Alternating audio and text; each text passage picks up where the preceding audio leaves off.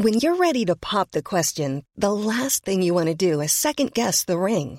At Bluenile.com, you can design a one-of-a-kind ring with the ease and convenience of shopping online. Choose your diamond and setting. When you find the one, you'll get it delivered right to your door. Go to Bluenile.com and use promo code LISTEN to get $50 off your purchase of $500 or more. That's code LISTEN at Bluenile.com for $50 off your purchase.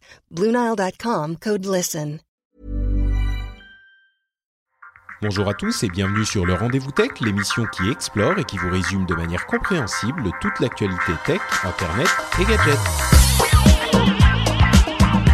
Bonjour à tous et bienvenue sur le Rendez-vous Tech, l'émission où on vous résume toute l'actu tech, internet et gadgets. Patrick Béja ici, euh, qui vient de passer donc ses 10 ans d'émission. J'espère que vous avez pré- apprécié l'épisode qui est venu juste avant. 10 ans, 10 ans euh, et même j'aurais tendance à dire euh, putain 10 ans, comme disent certains. Euh, c'est ça fait quand même un, bon moment, mais on en a assez parlé à l'épisode précédent. On va se tourner vers l'avenir. On va parler de Facebook qui malheureusement est l'avenir, clairement, euh, d'Amazon, d'Apple, euh, de Bug Bounty et de plein d'autres choses. Et notamment pour nous aider à décortiquer, tout ça, y compris le Bug Bounty, on a Corben qui se joint à Et- nous. Comment ça va, Corben? Bah écoute, c'est un rôle. Bon anniversaire, hein, 10 ans c'est pas mal. Hein. C'est encore un peu jeune, mais bon, c'est bien. C'est bien. Ouais. En fait, euh, l'émission va entrer dans sa crise d'adolescence d'ici quelques années. Donc, si vous pensez qu'on était euh, invivable jusqu'à maintenant, attendez, vous avez rien vu encore. Ouais, moi j'ai bientôt avoir 15 ans, donc euh, tu vois, on est, on se suit, on se On suit. n'est pas loin, tu- ouais, Tu me rattraperas pas. Bon, un qui n'a pas attendu d'avoir 15 ans pour rentrer dans sa crise d'adolescence, c'est Cédric Bonnet qui joue à nous Ah, aussi. eh oui Comment allez-vous? Bon, Moi, bon, j'adore Patrick parce que on discute avec lui avant l'émission. Et puis d'un coup, il commence le rendez-vous tech, il fait Oui, bonjour, c'est Patrick pour le rendez-vous. Il change de voix en fait. c'est la voix drôle. du téléphone, c'est sa voix de secrétaire, tu sais. Ah c'est ouais, ouais. très drôle. Mais alors, attends, c'est c'est quoi ma voix normale alors? Ah bah c'est pas celle-là. D'accord. Mais Ah, il a une pourtant, j'essaye d'être naturel. ça. Ouais, je, je rentre dans mon costume de podcasteur, mais parce que les gens, les gens savent pas, mais il faut pas croire, c'est pas si facile que ça d'être euh, podcasteur. Il faut être euh, sérieux, bien expliquer les choses, euh, animer le débat, faire attention à ce que tout le monde ait du temps de parole. Euh, c'est un vrai métier, quoi. C'est et, il faut être marrant. avec moi, le temps de parole, c'est difficile à gérer. hein. il faut avouer. Vo- D'ailleurs, un qui euh, n'a pas droit à son temps de parole aujourd'hui, c'est Jérôme, euh, qui n'est pas avec nous, parce que, euh, eh ben, on a décidé que il fallait vraiment qu'il aille chez le médecin. Donc, on lui a dit, euh, Ah, ça suffit de faire toutes ces émissions. Maintenant, tu te prends deux heures pour aller chez le médecin. Non, mais Et- t'as bien géré le coup de je me trompe dans l'agenda, puis finalement, non, on a réussi à bien les lancer. euh. L'embrouilles. Ouais. C'est vrai, c'est vrai. On enregistre un jour plus tôt, c'était pas prévu et c'est moi qui me suis planté. Donc, c'est de ma faute. Donc, vous pouvez euh, aller sur Twitter et dire à Jérôme, Patrick s'ex- s'excuse, il est désolé, euh, c'est de sa faute. Voilà. Euh. Euh, Mais donc, euh, on va parler de tous ces sujets aujourd'hui. Avant ça, je voudrais remercier ceux qui euh, choisissent de soutenir l'émission et qui me permettent de rentrer dans mon costume de podcasteur euh, toutes les semaines, c'est-à-dire Cyril Pradel, Vieux Débris, qui n'est pas si vieux ni débris que ça, j'en suis sûr, Eric, Thomas Gentil et Pépouze. Ce sont certains des nombreuses personnes qui choisissent de soutenir le Rendez-vous Tech sur Patreon. Et j'évoquais ici et là des changements dans le Patreon. Ça va arriver, j'espère. Je voulais le faire cette semaine, mais ça va arriver, j'espère, la semaine prochaine, parce que en plus des 10 ans de d'anniversaire de l'émission, on a euh, 5 ans d'anniversaire de Patreon. Ça fait 5 ans que le rendez-vous tech est devenu mon métier. Euh, alors au lancement du Patreon, c'était pas tout à fait euh, le, le- mes seuls revenus, euh, mais c'était le début. Donc Ouais, il y avait la on va faire quelques petits. Ça fait pas déjà 5 ans. Mais Si. mais si. Mais C'est un truc de dingue. mais c'est incroyable, c'est-à-dire qu'on arrive à un moment où le Patreon, euh, le, le rendez-vous tech a existé plus longtemps avec Patreon qu'avant. C'est dingue pour moi, la Ouais, période de, de, de- où je faisais ça genre euh, YOLO euh, juste pour le fun, c'était euh, hyper hyper long et beaucoup plus long que la période pendant laquelle j'en ai vécu. Ah ouais, ouais. Mais mais en fait non, on arrive Ah, à ça me surprend parce que j'ai l'impression que tu faisais ça depuis que 2 ans. Enfin, le Patreon, je veux dire, 2 ans. Ouais ouais ouais, c'est bah, Mais c'est non. presque 5 Ça ans. passe trop vite. En fait, je l'avais lancé en février 2014 et j'ai vraiment quitté mon boulot en. euh, en fait, j'ai quitté en juillet, mais j'ai vraiment. Enfin, j'ai mis ma démission en juillet, mais j'ai vraiment quitté en euh, septembre, fin septembre. Ouais, Donc. euh, ça ouais, change pas ouais. grand chose. c'est bah oui, mais c'était quand même. euh, Donc voilà. C'est des séries d'anniversaires et comme le temps passe, il faut avouer qu'il y a une année qui a complètement disparu dans un trou noir, c'est l'année précédente, euh, l'année où mon fils est né. Je me souviens de rien. Qui s'est passé qui Alors là, aucune idée. Euh, un autre truc que certains voudraient voir disparaître dans un trou noir, art de la transition, c'est Facebook. Euh, Facebook fait encore des siennes. J'imagine que vous avez entendu parler de ce petit scandale qui n'a pas énormément été discuté en France, j'ai l'impression, parce que je crois que peu de gens y comprennent euh, grand-chose. Et avec raison parce que c'est hyper compliqué. Donc ce que je vous propose, cette histoire de Facebook Research, une app qui a été installée sans l'accord d'Apple sur des téléphones où, les, où Facebook payait des gens pour avoir toutes leurs données privées, euh, c'est hyper compliqué. Je vous propose que j'en explique euh, les détails et puis vous allez me dire ce que vous en pensez. Ça vous va? Je- ouais, vas-y, vas-y, parce que moi j'ai pas tout suivi non plus. Ok, bon bah très bien, Donc super. euh, je vais me régaler. Alors, on va commencer avec le tout début d'abord. Euh, ce que c'est qu'un VPN, en quelques mots, la plupart d'entre vous, euh, les auditeurs, vous le savez, j'en suis sûr, mais certains ne sont pas aussi au fait euh, de la chose technologique, donc je voudrais juste rappeler très brièvement. Un VPN, c'est un Virtual Private Network. Ça veut dire que ça crée un réseau virtuel privé euh, sur l'Internet. Et c'est un, une app ou un logiciel que vous avez utilisé qui va chiffrer toutes vos communications qui va les faire passer de manière chiffrée, donc dans cette sorte de tunnel de réseau privé euh, sur Internet. Ça va dans un tunnel jusqu'à leur serveur à eux. Et à partir de là, vos requêtes, euh, par exemple, si je tape sur euh, mon navigateur google.com, le, le, le- la requête va aller jusqu'à leur serveur à eux. Et de là, ils vont demander à avoir euh, la page google.com, ils vont la re-recevoir chez eux sur leur serveur et ils vont me l'envoyer ensuite à moi de manière totalement chiffrée. Ce qui veut dire que, a priori, l'utilisation d'un VPN vous permet de naviguer en toute euh, sécurité sans que qui que ce soit ne puisse avoir accès à vos données puisque on peut pas vraiment faire le lien entre euh, vos requêtes et votre ordinateur, votre adresse IP ni quoi que ce soit. C'est le fournisseur de VPN qui se charge de euh, vous renvoyer les données et donc toutes les requêtes ont l'air d'être envoyées uniquement vers le fournisseur de ce logiciel VPN. Donc ça C'est euh, c'est le fonctionnement d'un VPN en général.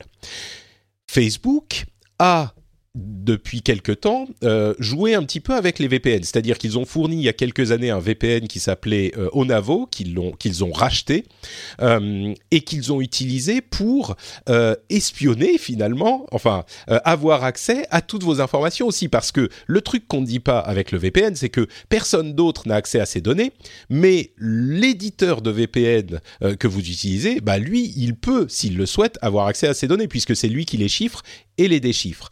Et donc, euh, Facebook disait nous, on vous fournit un VPN gratuitement. Euh, c'est pour ça qu'il faut faire euh, très attention si on veut utiliser un VPN, à quel type de VPN on va utiliser. Évidemment, un VPN gratuit, il y a une entourloupe quelque part, pas une entourloupe, mais un échange de bons procédés quelque part. Un VPN payant, eh ben ils sont payés par votre argent. Donc c'est plus simple, on a plus tendance à faire confiance à ce type de, de société qui se fait payer pour ses services.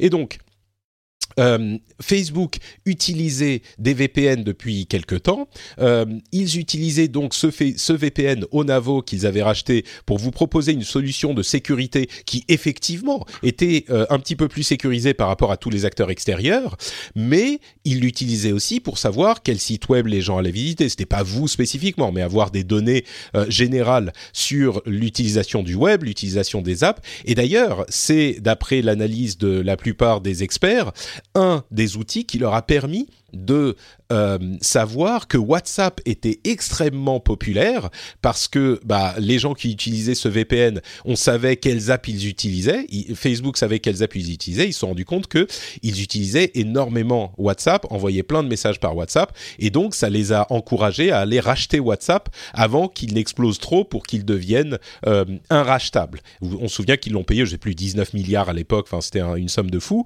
Euh, en partie parce que Google était aussi sur le coup, mais c'était euh, euh, ils ont repéré, ils ont sniffé le truc avec leur VPN. le VPN espionnant euh, les pratiques des, utilisateurs sous couvert de protéger votre navigation, même si les choses étaient dites, c'est une pratique qui n'a pas beaucoup plu à Apple notamment. Donc Apple a changé les règles de son App Store de manière à ce que le VPN Onavo de Facebook ne soit plus deviennent interdits. Donc Facebook a été obligé de euh, d'arrêter de proposer son VPN puisque euh, l'une des règles qui a été implémentée était que les apps ne devaient collecter des données que euh, pour le fonctionnement qui était nécessaire au fonctionnement de ces apps elles-mêmes. Onavo, donc Facebook VPN, collecter des données qui étaient des données de navigation qui n'étaient pas nécessaires au fonctionnement de l'app. Donc, il devenait en, contrevenait aux règles de l'App Store, à ces nouvelles règles de l'App Store, et ils ont dû euh, arrêter de mettre en place ce VPN. Ça, c'était à l'été 2018. On en arrive à ce qui se passe aujourd'hui. Aujourd'hui, on a découvert euh, que euh, je crois avec un article de TechCrunch que Facebook utilise une autre application qui s'appelle Facebook Research qu'il propose à des, gens d'installer et qui fait peu ou prou la même chose. Euh, peut-être avec un petit peu plus de clarté et en euh, payant les gens pour euh, l'utilisation de ce logiciel. Alors c'est aussi un VPN, mais il fait encore plus que juste le VPN parce qu'il demande à ses utilisateurs d'autoriser l'accès route, euh, qui est dans un euh, l'accès racine en fait. Bon, c'est l'accès route dans les systèmes informatiques en question, c'est l'accès à tout le système. Donc si vous l'installez sur votre téléphone et que vous donnez à une application l'accès route, ça veut dire que l'application va pouvoir aller voir absolument tout ce que vous faites sur votre téléphone. Euh, donc, Facebook propose aux gens d'installer cette application, demande l'accès route, a accès à absolument tout, et ensuite paye les gens pour l'utilisation de cette application jusqu'à une vingtaine de dollars par mois et ils euh, l'utilisent pour bah, continuer leur euh, recherche, comme le dit le nom de l'application, euh, pour avoir des informations sur les pratiques des gens.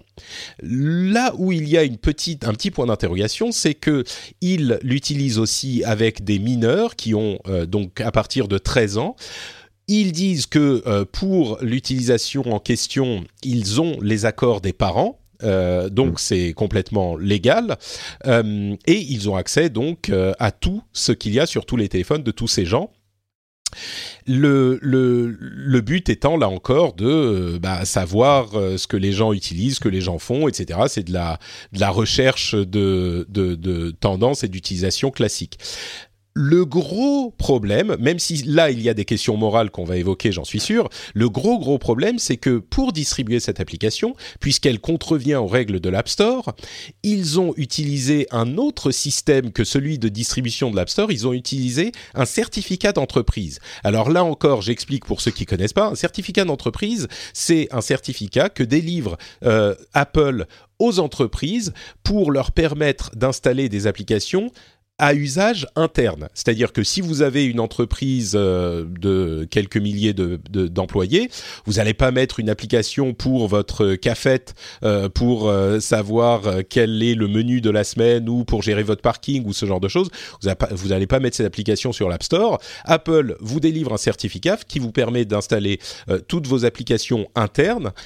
mais évidemment, le but est d'installer les applications internes. Et ben Facebook est passé par ce certificat euh, qui pour euh, demander aux gens d'installer cette application-là qui s'appelle Facebook Research.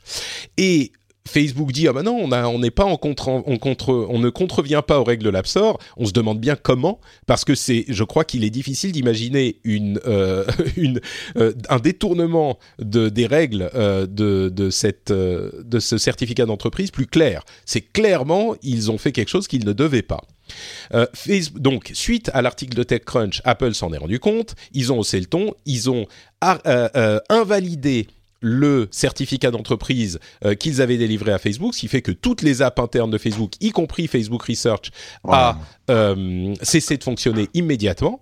C'est pas juste pour l'installation, c'est aussi pour l'utilisation de l'app que le certificat est nécessaire.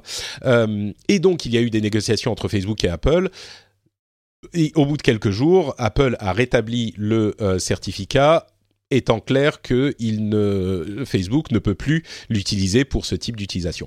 Voilà en gros les faits, sans trop de jugement euh, moral. Euh, Qu'est-ce que vous pensez de toute cette histoire? Je, me retourne peut-être vers Cédric d'abord pour qu'il nous dise ce que ce que ça t'évoque tout ça. Bah, écoute. Comment dire Non, non, mais si, si, tu veux, en fait, euh, Facebook a le droit de faire ce qu'il veut. Euh, S'ils ont envie de, de, de, donner un petit peu d'argent à des, à des teenagers, de, un peu d'argent de poche à des teenagers pour, euh, pour, pour les espionner, entre guillemets, enfin, c'est même plus qu'entre guillemets, c'est plutôt pour avoir accès à tout le, tous les contenus partagé via Internet, les applications utilisées, bref, tout l'usage du smartphone ou quasiment euh, des, des, ados. Euh, bon... Oui, ça allait loin. Il faut, il faut préciser. Ils, ils demandaient même euh, aux ah, personnes ils demandaient qui même utilisaient... de faire des captures d'écran des, des, listes de shopping Amazon et tout ça. Enfin, ça Exactement, va très très loin. ça va très très loin. Ouais. Ça va très très loin. Après, si les gens sont prêts à accepter pour 17 dollars de. C'est 17 de... euros, donc 20 dollars. Ouais, 17 euros, ouais. De, ouais 20 do... Pour 20 dollars de donner tous ces accès-là à Facebook. Bon, euh, grand bien leur face. Enfin, je veux dire, on, ils sont, on, on, Ouais, on leur ment pas, ils sont au courant parce que Facebook dit euh, vous avez bien compris, machin. Ou alors c'est comme d'hab, on lit pas les, les termes d'utilisation du service, ça fait 50 000 pages et euh, à la fin on te dit juste bon, et 20 euros, t'installes ce truc là, on va juste regarder sur quoi tu surfes. Si on leur a menti, ça c'est pas bien. Par contre, si les mecs l'ont fait en, en leur âme et conscience, bon là on peut rien leur dire. Après que Facebook ait cette pratique qui moi je trouve je trouve pas très éthique, hein, mais euh, pourquoi pas? Après, ça peut être, c'est vu comme une appli de recherche et de test. Hein. Donc, euh, c'est Ouais, comme quand on après, participe à un panel. Comme c'est comme quand on participe à un panel, euh, un sondage ou un truc comme ça, on nous demande nos, nos opinions politiques, nos machins, nos trucs, on accepte ou pas d'y répondre. C'est à peu près le même cette, principe. euh, mais, mais tu soulèves une question qui est vraiment et sur laquelle il, euh, il- il- euh, qui mérite euh, qu'on s'y attarde. C'est vraiment cette question de est-ce que si les gens sont prêts à le faire en connaissance de cause, et je Voilà. pense que d'une manière générale, les gens le faisaient plus Ah ou oui, moins en connaissance, en connaissance de cause, ouais. Euh, est-ce qu'il y a quand même une, une, euh, euh, une question morale qui voudrait que on n'ait pas le, le droit de le faire malgré tout? Corben, Bah, je euh, ne sais pas. Aujourd'hui, ça n'existe pas, ça. mais, Enfin, mais c'est pour ça que je pose la question à, à Corben aussi pour avoir un autre avis peut-être. Parce que Bah, est- est-ce que c'est pas le, le, le, le, le deal du diable quoi? Tu dis ouais bon c'est pas trop grave, tu fais ce que tu veux, mais est-ce que les gens ne devraient pas Est-ce que les gens sont équipés pour savoir vraiment ce que ça, veut dire? qu'il faut légiférer Ah, les- alors, C'est ça. Sur, sur ce cas particulier, euh, je sais pas exactement euh, com- comment ont été présentés les CGU. Peut-être que les mecs se sont dit bon bah je clique ici, j'accepte tout sans lire et j'aurai 17 dollars, tu vois. Enfin Mm. 20 dollars. Mais euh, Je pense qu'il y a des gens qui se- Mais le truc, on pardon, je t'interromps on le fait- encore. On le fait tous les jours. Enfin, je Zoé, je dire, t'interromps encore parce que je, je, je pense que la plupart des gens se disent, comprennent qu'ils vont donner leurs données privées à un acteur euh, euh, commercial. Ça, ils le comprennent, mais peut-être qu'ils ne comprennent pas les conséquences ensuite de ce type de, de, de pratique. Euh, Qu'est-ce que l'acteur en question va pouvoir faire avec? Est-ce que c'est sociétalement moral de donner autant de pouvoir à une entité et en particulier une entité commerciale? Mais le problème serait le même peut-être avec une entité gouvernementale. Tu vois, c'est pour ça que c'est compliqué d'y répondre moralement, parce que euh, même s'ils comprennent, s'ils ont lu toutes les CGU qui sont super longues, euh, et s'ils comprennent ce que ça veut dire d'utiliser l'application, peut-être qu'ils comprennent pas ce qu'il y a derrière et ce qui, ce qui vient après. Non, ils peuvent pas comprendre euh, quand Mm. tu vois comment Même nous, on Facebook a comprend à peine, euh, quoi. euh, ouais, enfin, puis Facebook a quand même des, je pense, des techniques qu'on ne connaît pas encore pour euh, pour récupérer de la data par tous les moyens. Et euh, et ils sont tellement malins là-dedans. Enfin, c'est leur métier. Donc euh, après, euh, là, ils ont proposé ça. Enfin, je pense qu'ils ont proposé ça parce que c'est des choses qu'ils peuvent pas obtenir de manière euh, naturelle. Euh, mais euh, on donne déjà euh, de manière directe ou indirecte toutes nos datas, enfin tout ce qu'ils peuvent récupérer, ils le récupèrent quelque part.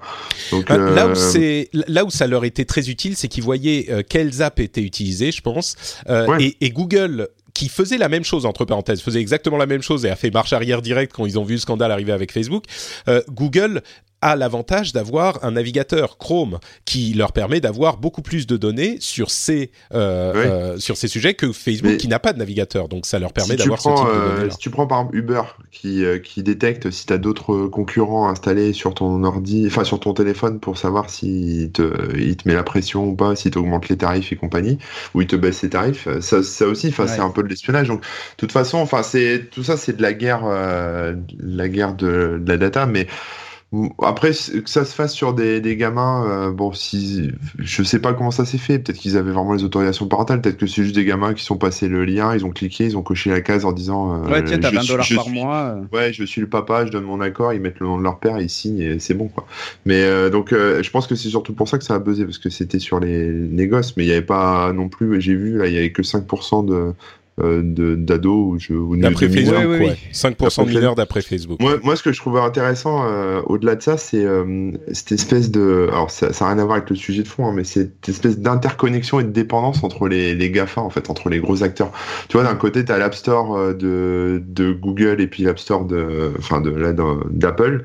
Euh, qu'il faut un peu bidouiller, détourner pour pouvoir faire passer ce genre d'appli. Euh, euh, Google fait du chantage ou Apple fait du chantage à, Facebook et enfin tout le monde, enfin tout le monde se tire dans les pattes un peu et négocie, etc.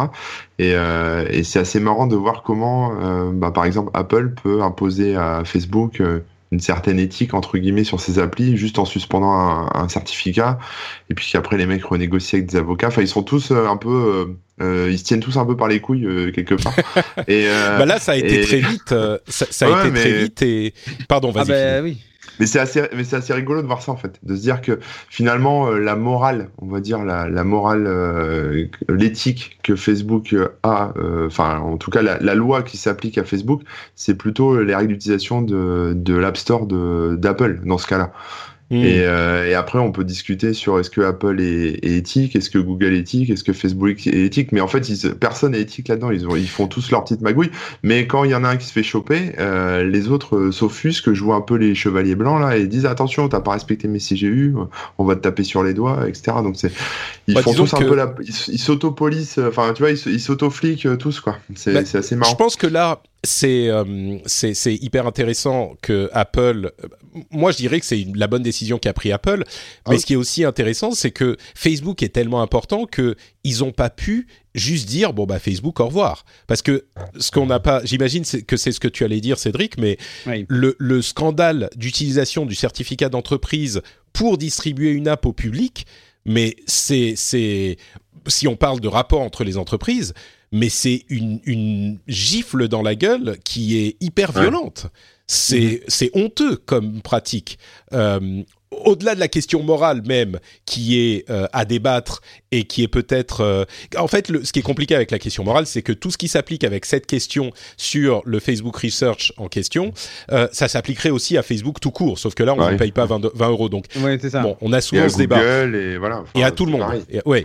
et on a souvent ce débat. Mais la question de l'utilisation du, du, certificat, enfin Cédric, toi qui es un programmeur, tu, tu ah confirmes. mais en fait, si toi tu faisais ça. avec une avec euh, avec Apple, je pense que ça serait même ah, pas bon. Bon, vous refaire deux minutes. Euh. C'est c'est au revoir, euh, au revoir et à jamais. Et en fait, nous on a un certificat d'entreprise puisque hmm. on a des boîtes hein, qui veulent pas distribuer leurs applications sur l'App Store parce que bah pour des raisons aussi de confidentialité et puis et puis parce qu'on s'en fout d'avoir sur l'App Store euh, je sais pas moi, euh, l'application pour le congrès des maçons de France, quoi, tu vois, qui est vraiment une appli que eux seuls vont utiliser euh, et personne d'autre. Donc, ce que je et, et voilà. Ah, le, congrès, attends, le congrès des francs-maçons, c'est ça Non, des maçons, non, des ah, maçons de France. Moi, je dis maçon parce que j'ai un maçon juste en face de moi par la fenêtre qui est en train de réparer, qui est en train de construire un immeuble là. Donc, du coup, voilà, c'est pour ça que je dis ça. Mais, mais il y a, il y a, il y a vraiment cette idée de détourner l'utilisation première. Et surtout il y a une espèce d'abus de confiance de la part de Facebook vis-à-vis d'Apple en disant Apple dit nous on vous donne ces certificats. Euh, on, on va pas contrôler les applis parce qu'ils contrôlent pas les applis. Ils peuvent pas. La distribution avec un certificat externe c'est complètement euh, voilà c'est hors store. Donc euh, il n'y a pas de soumission à la validation. Mais en gros on vous, on vous laisse donne un laisser passer Facebook est une société tellement grande et ils ont plusieurs applications internes. Du coup, ça se noie. On peut, ils auraient pu savoir il y a tant d'appels à la. Exactement. Et, nous, tu vois, on a quatre ou cinq applications qu'on publie comme ça hors store. Euh, évidemment que tu pourrais faire faire n'importe quoi à ces applis. Mais, euh, mais déjà, il y a tout un tas de garde-fous parce que quand tu acceptes un certificat, tu donnes pas tous les accès au certificat. Enfin, il y a tout un tas de, de manipulations à faire pour l'utilisateur. C'est pas très évident non plus.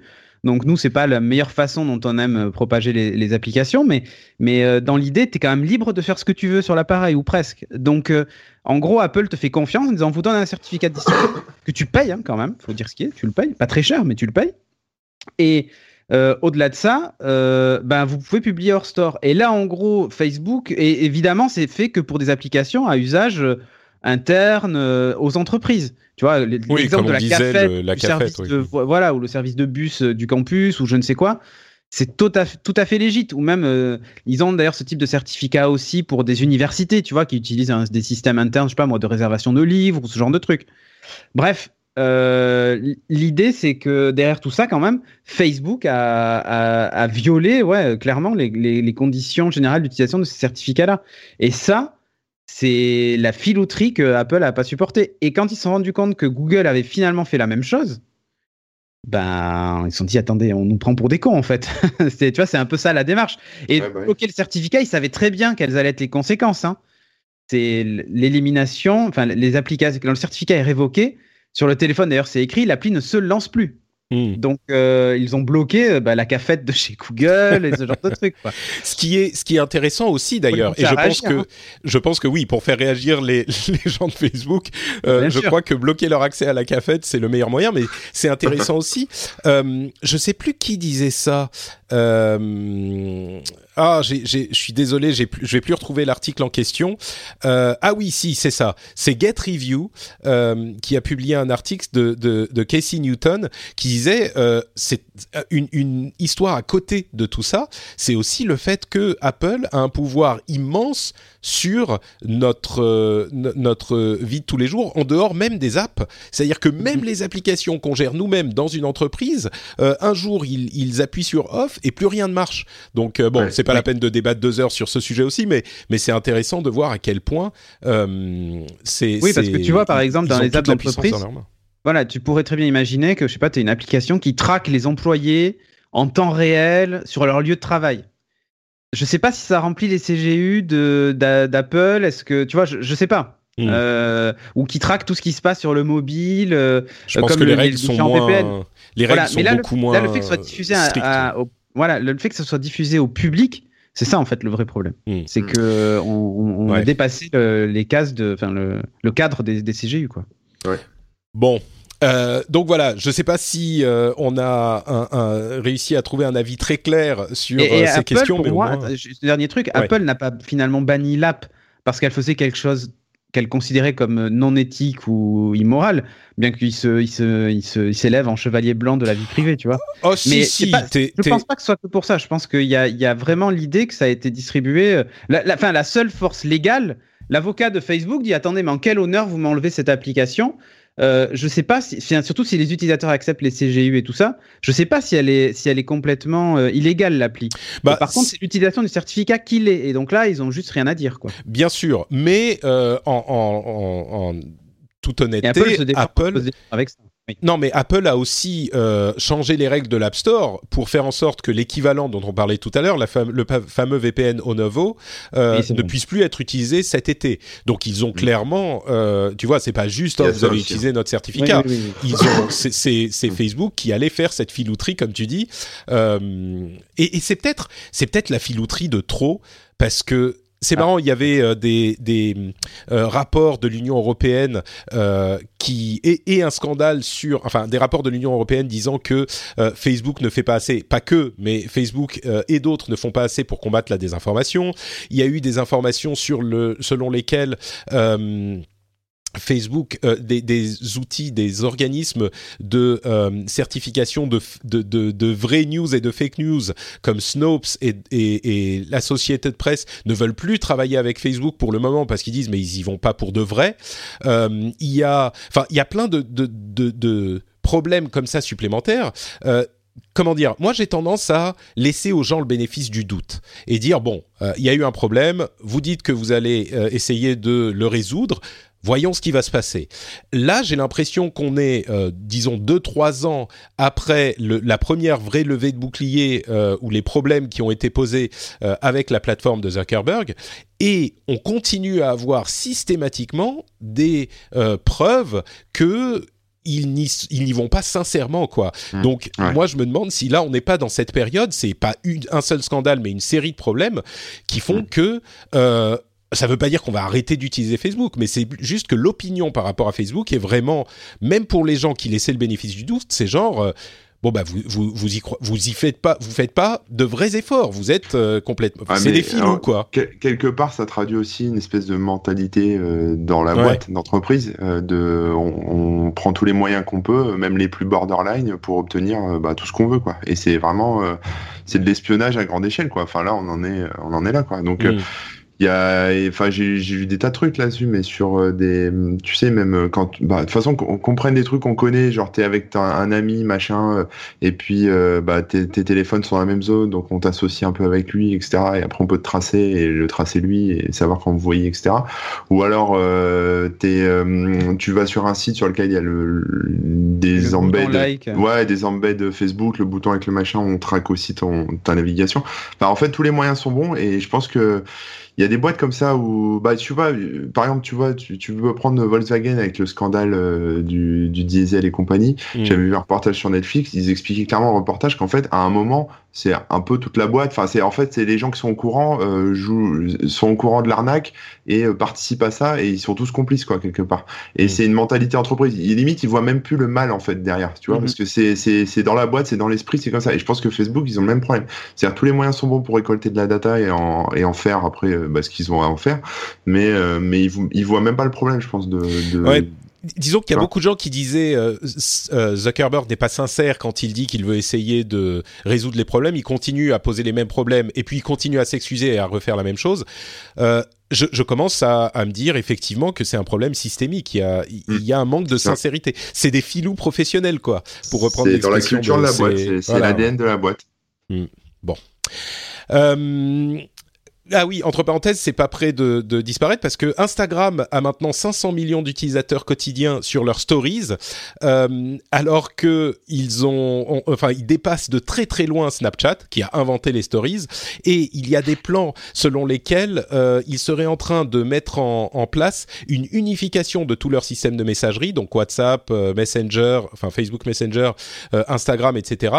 Alors Zuckerberg dit c'est genre en 2020 ou plus tard, mais le gros problème que ça poserait, c'est que l'un des outils que les gouvernements peuvent avoir pour euh, diminuer l'influence et la néfastité de Facebook, c'est de, de hum, séparer les sociétés. On pourrait dire, bah voilà, on, on, casse Facebook, il y a d'un côté Instagram, euh, d'un côté Facebook, d'un côté WhatsApp. On casse le, le- la structure euh, de, de la corporation et euh, pour éviter les, les questions de monopole. Mais si ils intègrent tout, tout leur, si- tout leur Ah, système bah, de là, c'est le messagerie, euh, c'est le bordel parce qu'ils vont dire ah mais non on peut plus séparer les trucs on peut pas. C'est comme l'avait fait euh, euh, Microsoft à l'époque de euh, Windows et quand il fallait supprimer Internet Explorer etc etc bref. Bon il sera temps d'en reparler à un moment vous voulez quelqu'un veut ajouter quelque chose en conclusion? Bon, non, écoute, c'est bien. ok bon donc on peut parler Vive Facebook. Ouais, c'est vraiment moi moi vraiment je- mon encore une fois comme je le dis, je l'ai dit, j'ai tendance à être euh, plutôt positif mais ces derniers, c'est pas juste aujourd'hui mais ces dernières semaines, ces derniers mois, il y a ma vision de Facebook qui a évolué. Au-delà des problèmes structurels que pose un service comme le leur, parce que c'est comme ça qu'il est construit et qu'ils ne se rendaient pas compte, j'ai l'impression qu'il y a une mauvaise volonté euh, qui, est, qui est critiquable. Et donc, mon, mon image de cette société et de ses dirigeants est en train de, de shifter un peu. Donc euh, voilà, ça c'est mon, mon avis, mais... Euh, on a eu beaucoup de résultats financiers, bien sûr, comme toujours, pour le euh, quatrième trimestre de l'année dernière. On va en tirer quelques chiffres intéressants. On va pas vous imposer tous les euh, euh, tous les, les, chiffres euh, inintéressants dont on a pu être abreuvé. On a été sélectionner les bons. On va parler juste d'Amazon et d'Apple. Sur Amazon, le plus intéressant, je pense, leur leur service de, de, de, enfin leur revenu autre qui inclut essentiellement leur service de publicité euh, a atteint plus de 3 milliards de dollars, mais le plus intéressant, c'est qu'ils ont eu une croissance de 95% d'une année sur l'autre. Euh, alors on parle du quatrième trimestre. Mais 95% d'une année sur l'autre, euh, Amazon, ça représente, pour eux, la pub commence à représenter pas mal d'argent. Mais si vous pensez que ça représente le plus d'argent de la boîte, détrompez-vous, puisque si je vous demande Amazon, quel est leur plus gros euh, revenu AWS Et ben voilà, c'est AWS qui a aussi, euh, là aussi, a eu une croissance de 45% d'une année sur l'autre. Alors AWS, c'est, euh, vous savez, il y a quelques années, Amazon Web Services, c'est en gros leur service cloud, tout leur service cloud qu'ils louent euh, à des, des, sociétés tierces. un jour, il y a un type chez Amazon, il y a quelques années, qui est allé voir Jeff Bezos et qui lui a dit, hey, tu sais, tous les serveurs qu'on a là, on s'en sert pas trop pendant la nuit, on pourrait en faire quelque chose. Bezos qui dit, ok, banco, euh, bon, ces trucs, ça sert à rien, on va faire quelques dollars dessus. Aujourd'hui, ça représente 60% de leurs revenus, 60%, et croissance 45% d'une année sur l'autre. Quand on entend de nombreuses sociétés, de nombreuses sociétés, dont notamment Microsoft, qui disent euh, on veut être l'infrastructure du web et on veut euh, être peut-être dans le background, mais servir aux sociétés qui euh, font du business sur Internet et devenir leur infrastructure. C'est de ça qu'on parle. Et si mm. on se disait bah AWS, ça y est, c'est établi, ça bouge plus tellement, détrompez-vous, 45% de croissance, mais rendez-vous compte, et ça va continuer. Donc les, ils sortent des nouveaux services tout, le temps. Enfin, mm. Il y a plein de trucs. Hein. Ouais. Donc voilà, ça c'était pour euh, Amazon. Euh, sur Apple, bah, finalement, les euh, revenus ne sont pas si mauvais que ça. ils ont bien ah, réussi leur coup en, en disant, en faisant courir des rumeurs selon lesquelles ça, ça allait pas très très bien, machin. Bon, c'est pas tout à fait ça, mais j'exagère à peine le truc qui est intéressant, à mon sens, c'est la croissance de euh, leur, euh, leur catégorie produits, autres produits et services, euh, qui est donc concentré sur les services les, revenus d'iPhone ont, euh, euh, chuté de 15%, donc c'est pas rien, mais les revenus et services ont eu une croissance de presque 20%. Surtout, ils ont atteint 10 milliards de dollars de revenus sur le trimestre, 10 milliards, alors que les iPhones, ça représente environ 50 milliards. Donc, autres produits et services, qui incluent plein de choses, bah, voilà, c'est un cinquième de l'iPhone qui est l'énorme majorité des revenus d'Apple euh, pour le trimestre. Hein. Mais donc 10 milliards, c'est quand même pas rien du tout. Et puis on entend bien sûr parler partout des euh, différents services qu'ils vont lancer. Il semblerait qu'ils lancent leur service de streaming vidéo euh, mi-avril, selon les dernières rumeurs. Il y aurait un service de d'abonnement à des magazines qui viendrait avec. Ils ont racheté, je sais plus comment s'appelait cette app, qui était une app d'abonnement à des magazines. Je me souviens plus, le, j'ai le nom sur le bout de la langue, mais et il semblerait qu'ils aient un service d'abonnement aux jeux vidéo qui soit euh, en négociation et un nouvel iPod qui arrive bientôt, concentré sur le gaming, ce qui est pas si bête que ça. Euh, donc une Switch de chez Apple, quoi. C'est un peu ça, ouais. donc quand on entend les les les rumeurs selon lesquelles Apple se concentre sur les services, ça semble être, euh, enfin, se confirmer. c'est logique, c'est logique. Quand tu arrives sur un marché où t'es bien établi, euh, qui est quasiment à saturation euh, et euh, tu vends plus de produits et tu as une base d'utilisateurs installée de milliards d'utilisateurs, je pense que maintenant il faut essayer de, au lieu de chasser, il faut maintenant élever le bétail et, exploiter le bétail, tu vois. Mais c'est vraiment ça. Hmm. C'est au lieu de, au lieu de remplir ton parc d'utilisateurs, bah maintenant il va falloir les tondre quoi. oui, mais c'est vrai. Mais c'est bien. et, ce qui est marrant, c'est que même quand tu les fais rentrer dans le parc, euh, contrairement aux autres sociétés, tu les tombes parce que tu fais des, des bénéfices énormes quand, ils achètent leur téléphone. puis ça pousse, puis tu retombes. Ouais, c'est ça. c'est ça. Donc euh, ouais, non, mais clairement c'est ça. Et euh, mais c'est une période, comme je disais, qui est ultra intéressante, cette période de où le marché arrive à saturation et tout ça, et on le voit, il y a des synergies, des, des, des accords qu'on n'aurait jamais imaginé avec iTunes sur les télés Samsung, AirPlay dans, dans des télés de, Samsung justement ou d'autres concurrents, c'est que ben, on a un moment où euh, ben, sur le matos on se renouvelle pas trop, euh, tout le monde est équipé et puis euh, on n'est plus dans l'optique de changer maintenant tous les tous les ans. Ben, il va falloir, falloir trouver un moyen de faire de l'argent. Alors, on commence à signer avec les copains pour toucher plus de clients pour les services et ainsi de suite. Quand on voit Apple Music sur les Amazon Echo, mm. what the fuck? Mm. Non, mais sérieusement, et c'est ça. Et c'est, on est cette, dans cette phase. c'est pas vraiment de l'ouverture. Hein, faut pas voir ça comme de l'ouverture, mais plutôt euh, de bah, d'accord, d'échange de bons procédés pour essayer de d'aller chercher euh, bah, les clients sur le service, quoi. Et euh, il faut être le plus interopérable possible et le plus le présent le plus le plus enfin le présent partout le plus possible donc c'est la bonne période ça c'est peut-être une période de crise c'est arrivé par le passé déjà ça il y avait une, un, un, article, je crois que c'est John Gruber qui l'a écrit, qui estime, c'est un grand connaisseur de, de, la chose Apple, qui estime que les appareils comme les AirPods ou les ah, leur, leur ancêtre qui sert à rien là. HomePod. HomePod, merci, serait vendu à prix coûtant. Ce qui hmm. est euh, assez invraisemblable pour Apple qui fait toujours. HomePod, j'ai un doute, mais HomePod, possible, oui. Et, et du coup, si c'est euh, si c'est le cas, ça expliquerait. Euh, enfin, c'est un outil énorme pour Apple pour garder les gens dans leur leur, leur zone d'élevage pour pouvoir les mhm. tondre ensuite. C'est c'est ça, ça, me paraît très crédible.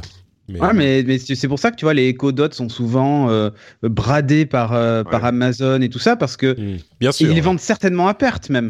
Bah, mais que pour des sociétés... derrière ça, c'est que tu vas utiliser leur service et tu vas consommer leur service, tu vas être abonné Prime. Enfin, voilà. Ouais. mais pour des sociétés comme hein. pour des sociétés comme Amazon ou Google, euh, on a l'habitude. C'est pour une société comme Apple que c'est un peu plus eh surprenant. c'est pour ça qu'ils le font, tu vois, un peu en se pinçant le nez. Ça, fait mmh. un peu ça, tu vois. Les produits restent quand même pas bon marché, mais, ah ça fait un peu ça, tu vois. Tiens, d'ailleurs, euh, en, en, parlant de se pincer le nez, euh, on a eu le scandale de, de du bug euh, FaceTime qui permettait d'espionner les gens, qui vaut peut-être le coup de l'expliquer un petit mm. peu aussi.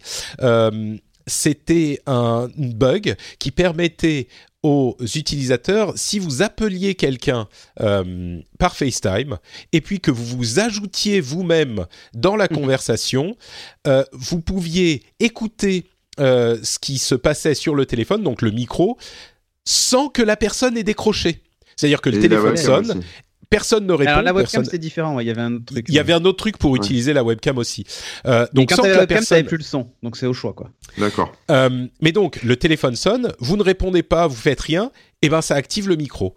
Et évidemment, c'est le, le, cauchemar le plus absolu pour euh, les défenseurs de la vie privée. C'est effectivement, c'est juste bon, le téléphone sonne quand même, donc c'est il y a un petit signal qui a peut-être un truc bizarre. Et puis tout à coup, tout ce que euh, vous dites est entendu par la personne à l'autre bout du, du, fil. Oh non, pas Patrick, putain. Pardon? Pas Patrick, oui, c'est ça. Quand tu m'appelles, quand tu m'appelles en FaceTime. Oh non, putain, pas Patrick. Et là, il a tout entendu. Cédric est encore en train de regarder la saison 1 de Buffy. Mais que se passe-t-il? Et alors, ça a fait beaucoup de bruit, évidemment. Euh, euh, avant de dire ce que j'en pense, euh, qu'est-ce que vous avez pensé de cette histoire euh, Je me retourne encore vers Corben puisqu'il est un spécialiste de la sécurité informatique. bah écoute, moi ça m'a amusé entre guillemets parce que c'était, enfin, c'est pas resté très longtemps, je pense, possible parce que qu'est-ce que je dis? Oui, Apple. Apple a tout de suite dégradé son son service pour la, les communications de groupe, donc ça a été suspendu très rapidement. C'était pas très méchant. Il n'y a pas eu de pas eu de soucis, je pense. Mais bon, c'était rigolo. C'est bah, c'est un bug, c'est une faille. Après, voilà, ils auraient dû la rémunérer, je pense, au, au gamin qui l'a trouvé. Euh, mais euh, mais sinon, c'est tout. Enfin, je veux dire, des, des, trucs comme ça, il y en a tous les jours. Hein. Enfin, c'est pas c'est mm. pas exceptionnel. Euh, c'est c'est à corriger et puis basta. Non, ça se trouve, il y en a il y a la même chose sur Skype. Hein. On sait pas. Non, en fait, il y, a, y, a, y a quand même un mini scandale avec la façon dont le bug est remonté parce que euh, la, la, la femme, enfin la mère du, du gamin qui a découvert le truc est elle-même avocate et euh, en gros avait contacté Apple, il avait dit oh, mais il faut passer par la plateforme développeur pour faire remonter le bug machin. Et elle a dit oh là mais c'est trop compliqué votre truc. Et euh, en gros ils ont pas réussi à le euh, faire. Fox News, non Ouais, ouais, voilà, ils ont publié, ils ont rendu public la faille du coup en disant bon écoutez, vous me faites chier avec vos bugs machin. euh, en gros, on va publier ça sur YouTube. Hein. c'est un peu ça quoi. Bah ouais, ouais, bah elle a fait, elle a fait le remonter un peu. Et là, bizarrement, ils ont dit hop, hop, hop, bougez pas, on va s'occuper de ça. Disons que je suis d'accord. C'est à, à, mentionner. Le truc, c'est que euh, c'était une utilisatrice lambda, c'est-à-dire qu'elle a, elle a appelé le euh, service euh, client, tu vois. Et elle a dit oh il y a un super bug machin. Oui, il aurait fallu que ça puisse remonter. Et d'ailleurs ils ont dit dans leur euh, communiqué, on va améliorer nos, nos méthodes, nos procédures pour que ça puisse remonter. Mais je comprends aussi que si tu es un Apple Genius et puis t'entends ça, tu dis, oui, enfin, madame, vous êtes gentille, vous avez un problème, donc avec Touch ID, c'est ça, euh, de quoi vous, tu sais, c'est bah pas, c'est pas du tout ton boulot. Euh, là où, comme tu le disais, Corben, ils ont bien réagi, c'est que quand c'est vraiment, ils sont rendus compte, et eh ben tout de suite en 4 heures, c'était réglé. Ils ont désactivé le FaceTime de groupe le temps que la, la correction logicielle soit envoyée aux, appareils, à tous les appareils. Ça va arriver normalement cette semaine.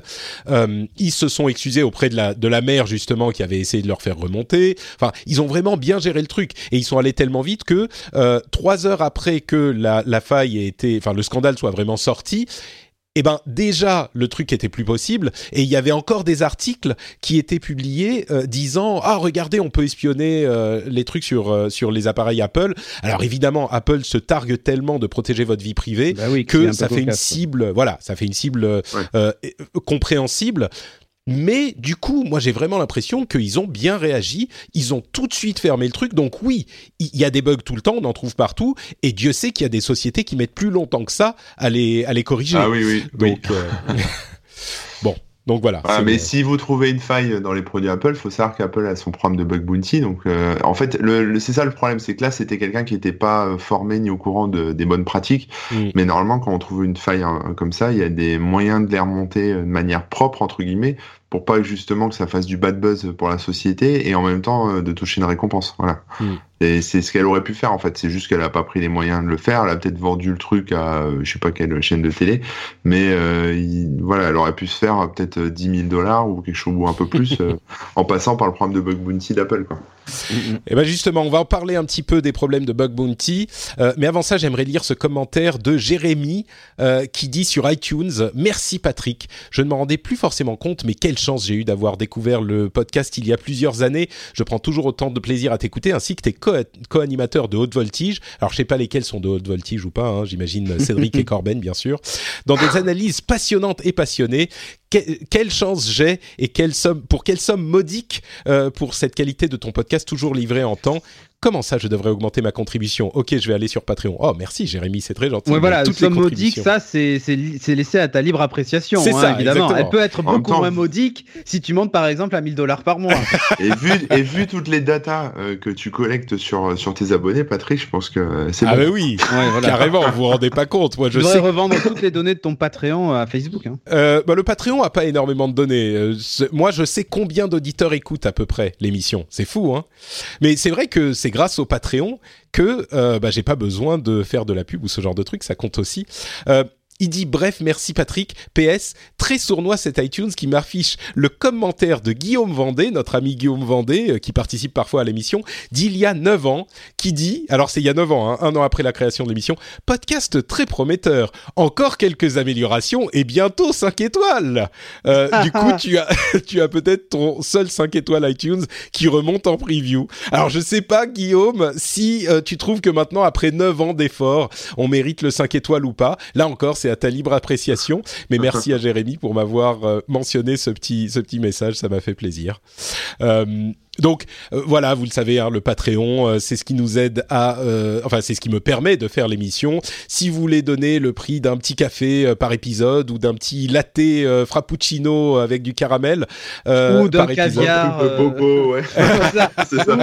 ou d'une petite boîte de caviar, voilà, avec des trucs. N'hésitez pas. Vous pouvez. Hein. Vous savez, vous savez où ça se passe. C'est sur patreon.com/rdvtech et entre parenthèses comme je le disais, il y a des petites modifications qui vont arriver. Je faisais euh, des références à la communauté, à la qualité de la communauté ces derniers temps. Euh, on a discuté avec certains des membres du Patreon euh, de, des changements à venir. J'en ai proposé certains, ils m'ont donné des idées. Il y a des trucs assez cool qui vont arriver d'ici, on va dire, une petite semaine, une sorte de Patreon 2.0 pour les 5 ans. je pense que ça va vous, vous plaire, donc gardez un œil là-dessus. Il y a des trucs assez As a person with a very deep voice, I'm hired all the time for advertising campaigns. But a deep voice doesn't sell B2B, and advertising on the wrong platform doesn't sell B2B either. That's why if you're a B2B marketer, you should use LinkedIn ads. LinkedIn has the targeting capabilities to help you reach the world's largest professional audience. That's right, over 70 million decision makers all in one place. All the big wigs, then medium wigs, also small wigs who are on the path to becoming big wigs. Okay, that's enough about Wix. LinkedIn ads allows you to focus on getting your B2B message to the right people. So, does that mean you should use ads on LinkedIn instead of hiring me, the man with the deepest voice in the world? Yes. Yes, it does. Get started today and see why LinkedIn is the place to be to be. We'll even give you a $100 credit on your next campaign. Go to linkedin.com slash results to claim your credit. That's linkedin.com slash results. Terms and conditions apply. Hey, I'm Ryan Reynolds. At Mint Mobile, we like to do the opposite of what Big Wireless does. They charge you a lot, we charge you a little. So naturally, when they announced they'd be raising their prices due to inflation, we decided to deflate our prices due to not hating you. That's right. We're cutting the price of Mint Unlimited from $30 a month to just $15 a month. Give it a try at mintmobile.com slash switch. $45 upfront for three months plus taxes and fees. Promo rate for new customers for limited time. Unlimited more than 40 gigabytes per month. Slows. Full terms at mintmobile.com. Sympa qui arrive. Bon, pas, pas la révolution non plus, hein, c'est pas l'iPhone. teasing, trop teasing. Euh, tiens, bah justement, on parlait de sécurité et de bug bounty. Le, alors, j'ai lu cette news euh, et je me suis dit, mais mais mais je le connais. Euh, le ministère des Armées a lancé un bug bounty et tu fais partie, enfin. Tu fais ta société euh, de bug bounty, Corben. Yes We euh, Hack, a, fait partie de ce de cette initiative. Donc tu vas aider l'armée française en fait. Qu'est- Qu'est-ce que c'est que les bugs On a peut-être déjà parlé des bug bounty, mais Bon, qu'est-ce ah que bah, c'est que cette euh, histoire?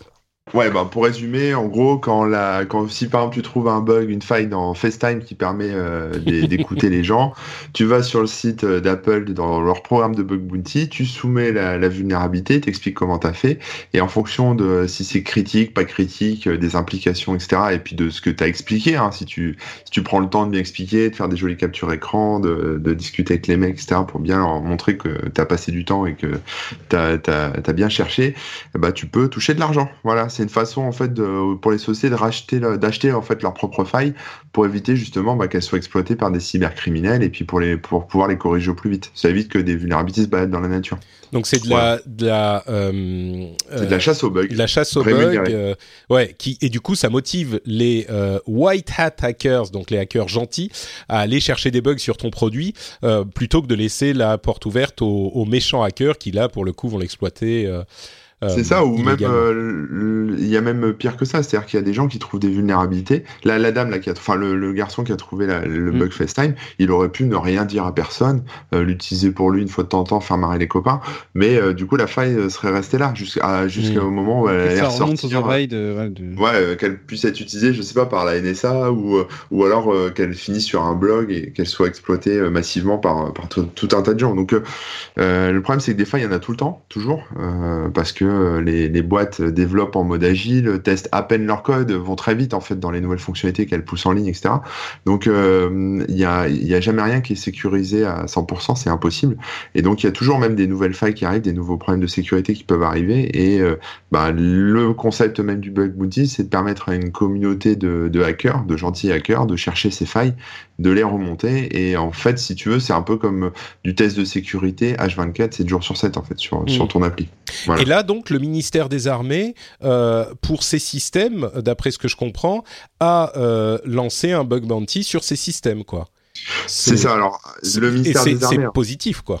Ouais, alors c'est un peu particulier parce que euh, c'est le ministère des Armées, donc en fait les gens qui peuvent participer, c'est pas moi, c'est pas toi, c'est euh, des Ouais. gens qui Ah. sont dans la réserve opérationnelle cyber, donc c'est des gens euh, qui sont, euh, on va dire, déjà référencés euh, côté ministère euh, pour euh, avoir accès à ces programmes de bug bounty, donc ils sont invités entre guillemets et ce sont des gens qui, euh, voilà, ça va pas être n'importe qui quoi, ils sont déjà, ils ont déjà été présélectionnés quelque part, mais ça va permettre justement bah, de, de sécuriser au mieux les installations, les sites, les services de, de l'armée. Ouais. Euh, voilà, mais Mais c'est hyper important, du coup. Comment ils faisaient avant? Ils avaient leurs équipes internes de chercheurs qui, qui cherchaient les bugs? Alors ouais, c'est ça. Alors Mais- avant, enfin même encore maintenant, il y a des euh, dans les entreprises, hein, que ce soit le ministère des Armées ou ailleurs, c'est ils ont des équipes internes qui font le- du test. Voilà, qui font, euh, s'appelle les red teams, donc ils font, qui font du test de sécurité euh, sur euh, tout un tas de trucs.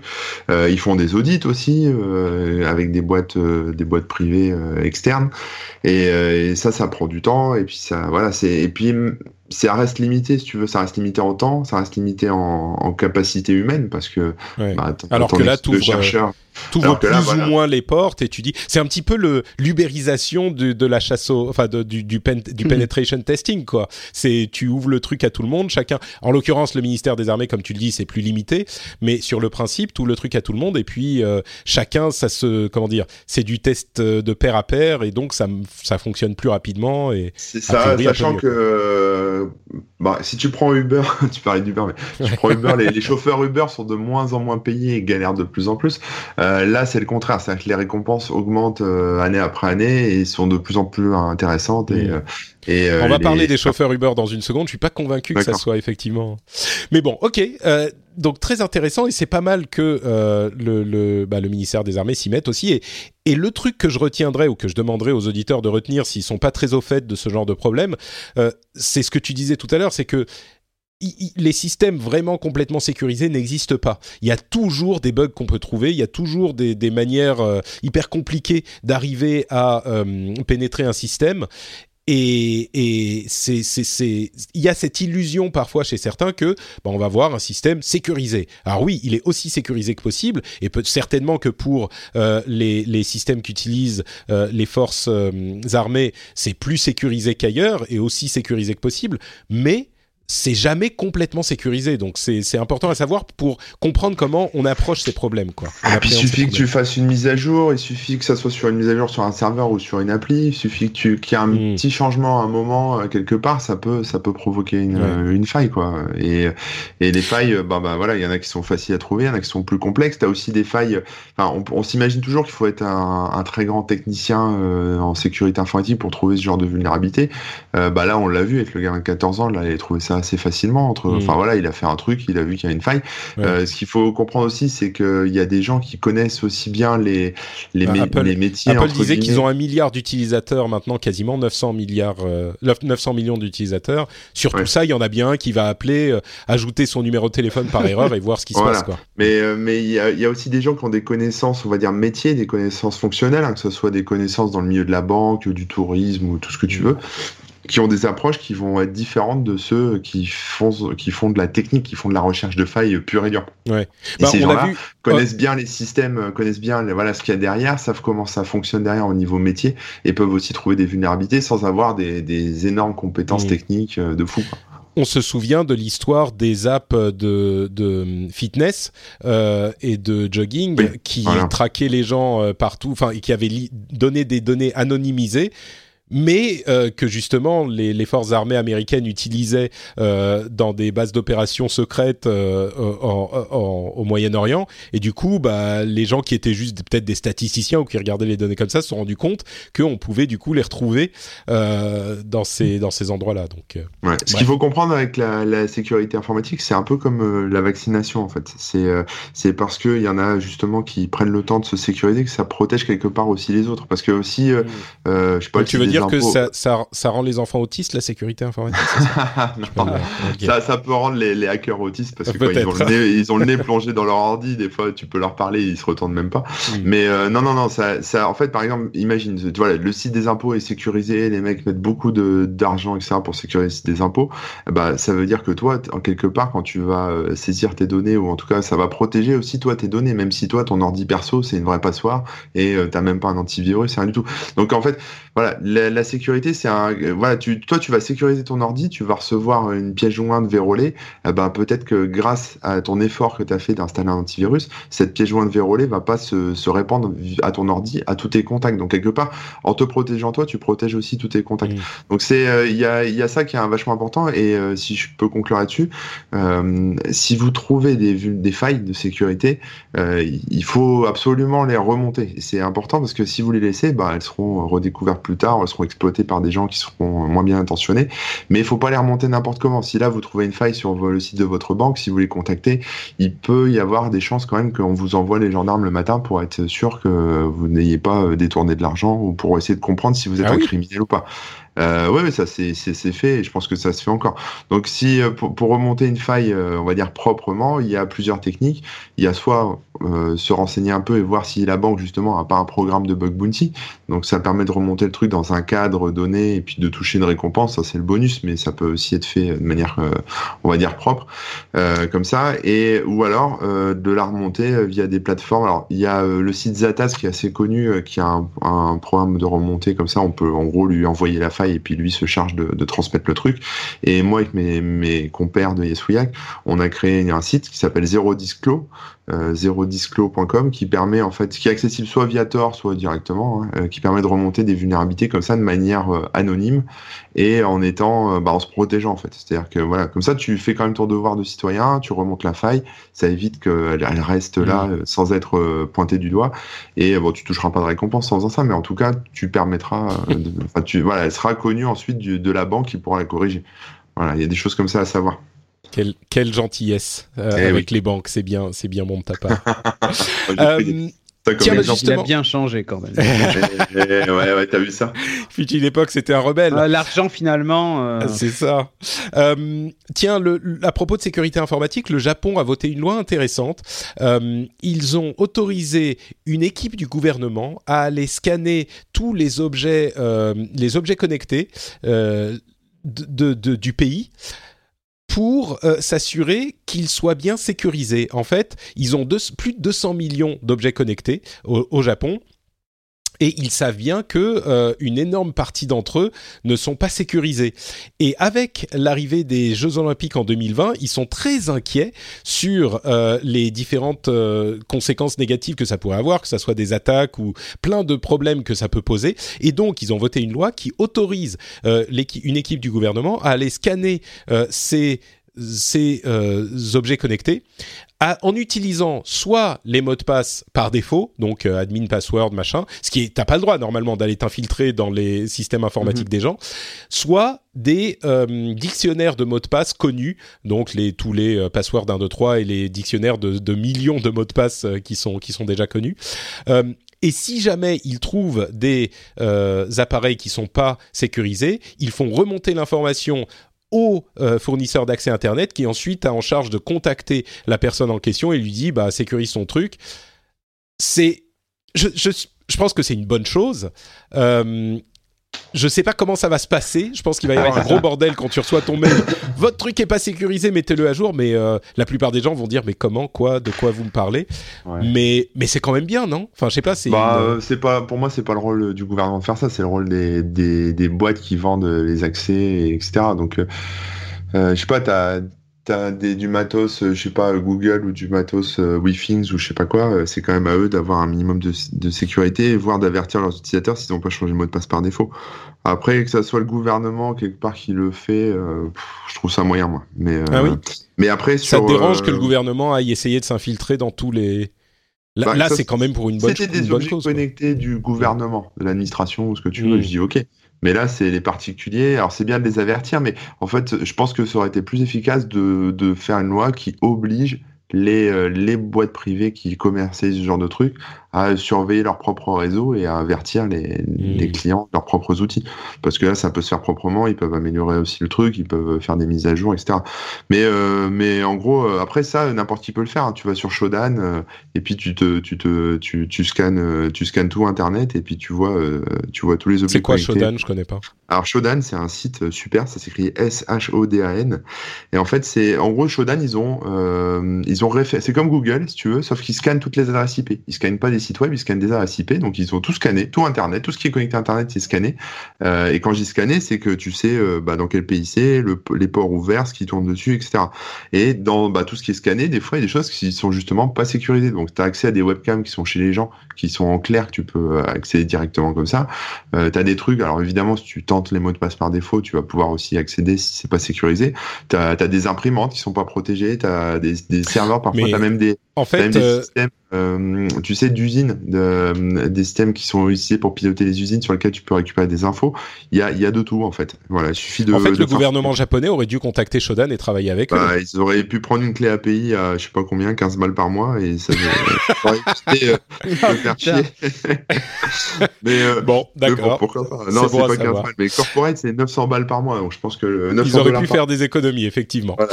Euh, bon, j'ai un autre, une autre nouvelle de contrôle gouvernemental.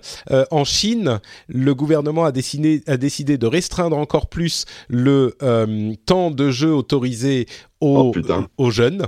Alors, pour vous donner une idée maintenant, chaque euh, personne qui se connecte à un jeu en ligne euh, ou à un jeu tout court euh, a un temps, il y a une sorte de contrôle parental, sauf que les parents, c'est le gouvernement. S'ils ont moins de 12 ans, euh, les enfants ont le droit de jouer une heure par jour et deux heures le samedi et le dimanche. Euh, de 13 à 18 ans, euh, ils ont le droit de jouer deux heures par jour euh, le- du lundi au vendredi et trois heures le samedi et le dimanche. Et, hum, et, et, et donc voilà, et c'est le gouvernement qui impose ces choses-là. Je sais pas si c'est si c'est bien ou pas, c'est c'est le boulot Bah, des parents euh, peut-être. Ouais, mais- alors. Non, bah alors, pff, ouais. Alors, je- j'essaie de me mettre dans la peau du gouvernement chinois, ce qui est pas simple, mais Uh-huh. euh, euh, je pense que s'ils font ça, Ah oui, pardon, pas- excuse-moi. Ils, Oui. ils ont aussi interdiction de, de jouer la nuit, etc., Ouais. etc. Mais il y a des couvre-feux en plus des. Alors, si, si tu reprends le truc à la base, euh, moi j'ai creusé un peu le sujet aussi là-dessus. euh, les écrans, c'est pas bon pour les enfants. Trop d'écrans, c'est pas bon pour les enfants. Donc quelque part, ça, ça bloque aussi leur développement, euh, on va dire psychique, Oui, etc. ça c'est quand ils sont très jeunes même. C'est pas à euh, 12 ans. c'est- Quand ils sont très jeunes, mais même après, c'est-à-dire que s'ils font que de l'ordi, que du jeu, que des trucs sur euh, sur ordinateur, ils vont faire sûrement des choses très bien, mais euh, ils, vont- ils vont se priver de plein d'autres choses. Et quelque part, je suis désolé de dire ça, je vais peut-être par- paraître un peu. euh, Oui, j'ai l'impression que tu pars des- dans une question qui va me, me faire recevoir des millions Non, de non, commentaires non, qui est pas au cœur du, du sujet de. Il y, a des, il y a des études scientifiques, il y a plein de trucs Non, non, bien qui- sûr, sur, mais- le, sur le développement de l'enfant qui expliquent qu'en gros, euh, euh, faut le faire, mais avec modération, et beaucoup de modération. Euh, et je pense que Donc si, tu dis c'est une euh, question de santé publique, quoi? Ouais, je pense que c'est ça. Et si les Chinois ils font ça, c'est pas pour faire chier le monde, c'est parce que je pense qu'ils veulent que leurs leurs citoyens entre guillemets euh, euh, continuent à être, on va, à- enfin, ne se transforment pas en je sais pas quoi et et, et continuent à, à utiliser leur cerveau de manière correcte et continuent, tu vois. à- voilà, c'est. Je, Oui, je pense enfin, qu'il y a de- quelque chose comme ça derrière. Oui, oui, je suis sûr que l'intention est là. Euh, je pense quand même qu'à à, à Mais c'est 16 un ans, jeu, euh, à je 16 pense ans, que t'es c'est- capable de savoir. Enfin, moi, je Bah non, passais ma vie devant mon d'accord. écran à 16 ans. Ah et, bah, euh, moi pareil. Mais bah euh, voilà, on mais, s'en est pas trop mal sorti. Cédric, Cédric, qu'est-ce que t'en penses, toi qui as des enfants? Je suis partagé. Je. Parce que, encore une fois, pardon, c'est la question n'est pas de savoir si les écrans sont nocifs ou pas. On sait que c'est nocif et on sait qu'il y a des questions d'âge et on sait qu'il y a des questions de modulation, etc. Repartons pas sur cette question. J'y ai déjà eu droit ce week-end sur euh, Twitter parce que j'ai posté une photo marrante de mon fils qui tient une manette PlayStation qui a un an. Évidemment, il n'était pas devant l'écran pendant je sais pas combien de Ouais. temps. C'était genre deux minutes et c'était pour faire la photo. C'était marrant parce que moi je suis un gamer. Mais Hmm. au-delà de ça, est-ce Bah, moi, que tu vois, ma fille, elle joue pas aux jeux vidéo plus que ça. Non, non, d'accord, mais la question c'est la Chine. Est-ce que la Chine Ouais. euh, qui, qui impose ça aux parents, euh, qui impose ça à tout le monde Bon, en même temps, c'est la Chine évidemment qu'ils imposent des trucs, mais je sais pas, j'ai trouvé ça marrant. Pour moi, c'est un problème. de- Je pense qu'ils ils prennent ça comme un problème de santé publique. Ouais. Et, Ouais, euh, c'est ça. Mais c'est ça en fait. C'est exactement ça. C'est comme si on disait on interdit la cigarette au Mm. moins de. Voilà. Non, c'est déjà le cas. Mais euh, Ouais. enfin, bref, vous m'avez compris quoi. non, mais c'est ça, on le fait en France. la cigarette est interdite aux moins de 18 ans. Euh, c'est, c'est finalement, si on considère que le jeu vidéo à trop grande dose est nocif, euh, on peut, oui. C'est... J'avais pas La pensé à l'approche de la est-ce santé. qu'ils- de Est-ce est-ce qu'ils ont raison? Enfin, tu vois, la question, c'est est-ce que c'est pas eux qui ont raison finalement? Est-ce Oui, qu'on moi, je crois que- chez nous tu Je vois crois qu'avant avant, avant 12 Ouais, c'est ans, il y a. Bah, le truc, c'est qu'on a les outils, a priori, pour faire ça au niveau de la famille. C'est-à-dire qu'il y a des outils Non, de contrôle parental. pas, euh, non, si bien sûr, bien sûr. Mais si t'es préoccupé ça, par les la gens le chose, font pas? Bah, moi je pense qu'il y a de plus en plus de gens qui le font. Tu peux. Oui, mais- euh, Bon. Moi, j'utilise le contrôle parental sur la Switch de mon fils et euh, il a un temps limité de, de jeu euh, par semaine. euh. Ouais, mais je suis pas sûr que la majorité des gens. après, On en revient à la question de est-ce que les gens- là-dessus, quoi. Bon, ok, je voulais pas relancer tout un débat sur la question. Euh, clairement, c'était un sujet beaucoup plus vaste que je que je ne pensais. Moi, j'ai trouvé Bon, ça. non, marrant non, mais ce qui est marrant, c'est qu'on y viendra peut-être. Tu vois, là, là, peut-être Ouais. qu'avant, les gamins de 5 ans pouvaient aller acheter des clopes et boire de l'alcool. Oui, Euh, voilà. et, euh, et puis, euh, puis maintenant, ça a changé. Bah, peut-être que maintenant, là, c'est c'est open bar pour le jeu vidéo. Peut-être que dans 15-20 ans, euh, bah, ça sera pareil. Tu pourras pas jouer euh, Ouais, moi, je crois par que- jour. Moi, je crois que dans le cas de la Chine, c'est aussi parce que ça s'inscrit dans un, une politique générale de, de contrôle et de restriction, et que si tu limites le temps d'accès aux jeux vidéo, c'est beaucoup plus facile de faire passer des restrictions sur d'autres trucs, comme Internet par exemple, pour tout le monde, et les trucs qui sont pas sains. Si tu veux, la la question de santé publique euh, venant de la Chine, c'est pas forcément le meilleur exemple que qu'on pourrait trouver. Mais euh, surtout quand, quand, quand on parle de pas. questions technologiques, quand on parle de questions On te technologiques. laisse après, voilà, on te laisse apprécier juste tes propos. hein. Bah, étant donné, étant donné qu'il y a aussi des histoires de crédit social par rapport à ce que et d'espionnage euh, généralisé. Moi, enfin je veux bref. pas bon. de problème avec la Chine. Oui, non, d'accord. Bon, est-ce que tu veux des problèmes avec le gouvernement de Monsieur Macron euh, qui demande la suppression de photos de sortes de memes un petit peu débiles? Euh, On a vu. Ce- ce- cette histoire ressortir sur un article de Libération. Enfin, c'est pas un article en fait, c'est un sc- scandale qui est sorti. Et comme d'habitude, pour savoir si le, le- de quoi il en retourne, moi je vais sur checknews.fr, qui est un service de Libération qui est excellent. Euh, en fait, il y a un utilisateur de Google D'ailleurs, entre parenthèses, Google, Google disparaît dans deux mois. hein, au revoir. euh, qui a fait une sorte de photomontage euh, avec des euh, des, les visages, il a ajouté les visages de euh, Macron et euh, Édouard Philippe euh, sur une photo de Pinochet. Euh, et il semblerait que Alors selon si ça a été Pinocchio, ça aurait moins ça fait aurait été différent, ça aurait été différent. Euh, mais je suis sûr que certains auraient pensé que c'était tout aussi approprié. Mais donc, il y a eu une, euh, une- un organisme euh, de l'État qui s'appelle l'Office central de lutte contre la criminalité liée aux technologies de l'information, euh, a demandé la suppression de cette image à Google selon une euh, loi qui est censée gérer la, suppression des contenus euh, terroristes. Et c'est évidemment une dérive de ce type de loi qu'on dénonce tous dans les milieux informatiques et dans tous les milieux qui sont attachés à la liberté d'expression depuis toujours, c'est que quand on donne ce genre d'outils à un gouvernement ou à n'importe qui, au bout d'un moment, il est possible que ça soit mal utilisé. Euh, et là, ça a été, je pense, clairement le cas. C'est un photomontage débile, euh, complètement aussi inoffensif que n'importe quel photomontage de l'histoire des photomontages. Euh, Enfin, parmi les plus inoffensifs, c'était un mime, un petit, un mime un petit peu idiot. Et euh, ce qui m'a choqué, moi, c'est que en fait, la raison pour laquelle on s'en est rendu compte, c'est pas qu'il y a un, euh, un organisme en France ou même en Europe qui s'occupe de surveiller toutes ces demandes, c'est un projet de l'université de Harvard aux Éta- aux États-Unis, qui en plus de ça est financé par Google, qui trouve leur intérêt dans dans le fait d'avoir beaucoup de transparence dans ces dans ces opérations, mais euh, donc voilà, on a eu cette euh, cette Ouais. information qui est ressortie. Je vais je me tourne vers Cédric parce que Vas-y, vas-y. je, je, je me demande euh, ce que Cédric euh, en, en pense et bon va- vas-y dis-moi dis-moi Écoute, je je sais pas quoi dire. Moi, je, je, je trouve que c'est. Tu rigoles à chaque fois, Corben. Mais non, mais oui. Non, mais oui, oui. Non, mais vas-y, vas-y. franchement, c'est, je trouve ça ridicule. Mais euh, euh, il y a- Qu'est-ce que il y a- tu trouves ridicule il existe- Non, mais je sais pas. Il existe la- le droit à la caricature pour moi, et, ou créer des mimes un peu cons. euh, Mhm. Enfin, si- s'il y avait une loi qui empêchait d'être con, il y aurait beaucoup de gens qui seraient enfermés, tu vois. Alors après, il y a des choses qui tombent sous le coup de la loi. Non, mais c'est vrai. Il y a après des choses qui Non, tombent le sous le coup de la loi. important, tu vois. que on là- a décidé. Là, on ne, on- ça tombe pas sous le coup de la loi. Enfin, c'est voilà, qui ça. C'est un abus. Excuse-moi, je, été mis en je te demande ton avis et je, te- et réponds pour toi, mais c'est honteux cette demande. Et, et heureusement qu'on bien a pu la voir ressortir pour que ça ne se passe plus jamais. Enfin, Ouais, euh, mais faut, faut- Moi, moi je, veux- je, pense- je, veux- je vais faire une supposition de comment ça s'est passé en vrai dans la vraie vie. ouais. Je pense qu'il y a quelqu'un euh, chez euh, Dans l'office en les- question. les enfin les trucs en marche. La là, République en ça. marche. Ouais, la République les en marche. marcheurs, t'as qu'à dire. C'est-à-dire les Républicains en marche, mais bon voilà. Euh, le Rassemblement national en marche, euh, qui euh, qui a dû se dire euh, putain putain, euh, il y a une photo de notre chef euh, qui est représentant Pinochet, on va déposer une plainte ou je sais pas quoi, ou alors en tout Ah, cas il a appelé tirer son pote à l'office, machin, côté ouais. procureur. Euh, que le mec euh, qui gère, euh, qui, a, qui a géré l'histoire a appelé euh, les gens de l'OCLCTIC, qui ont bah du coup suivi la, la procédure et de fait une demande de retrait comme ils le font pour des contenus pédophiles ou terroristes ou Mm. tout ce que tu veux. Mais mais si tu veux, c'est pas, je, je pense pas que ça soit directement Emmanuel Macron qui a. Ah non, mais bien sûr. Voilà. Mais mais en fait, ce qui est ce qui est ridicule là-dedans, c'est c'est pas forcément euh, que les gens euh, s- aient réagi comme ça. Enfin, pas que que la que le CSTC ait ait fait une demande pour retirer la photo.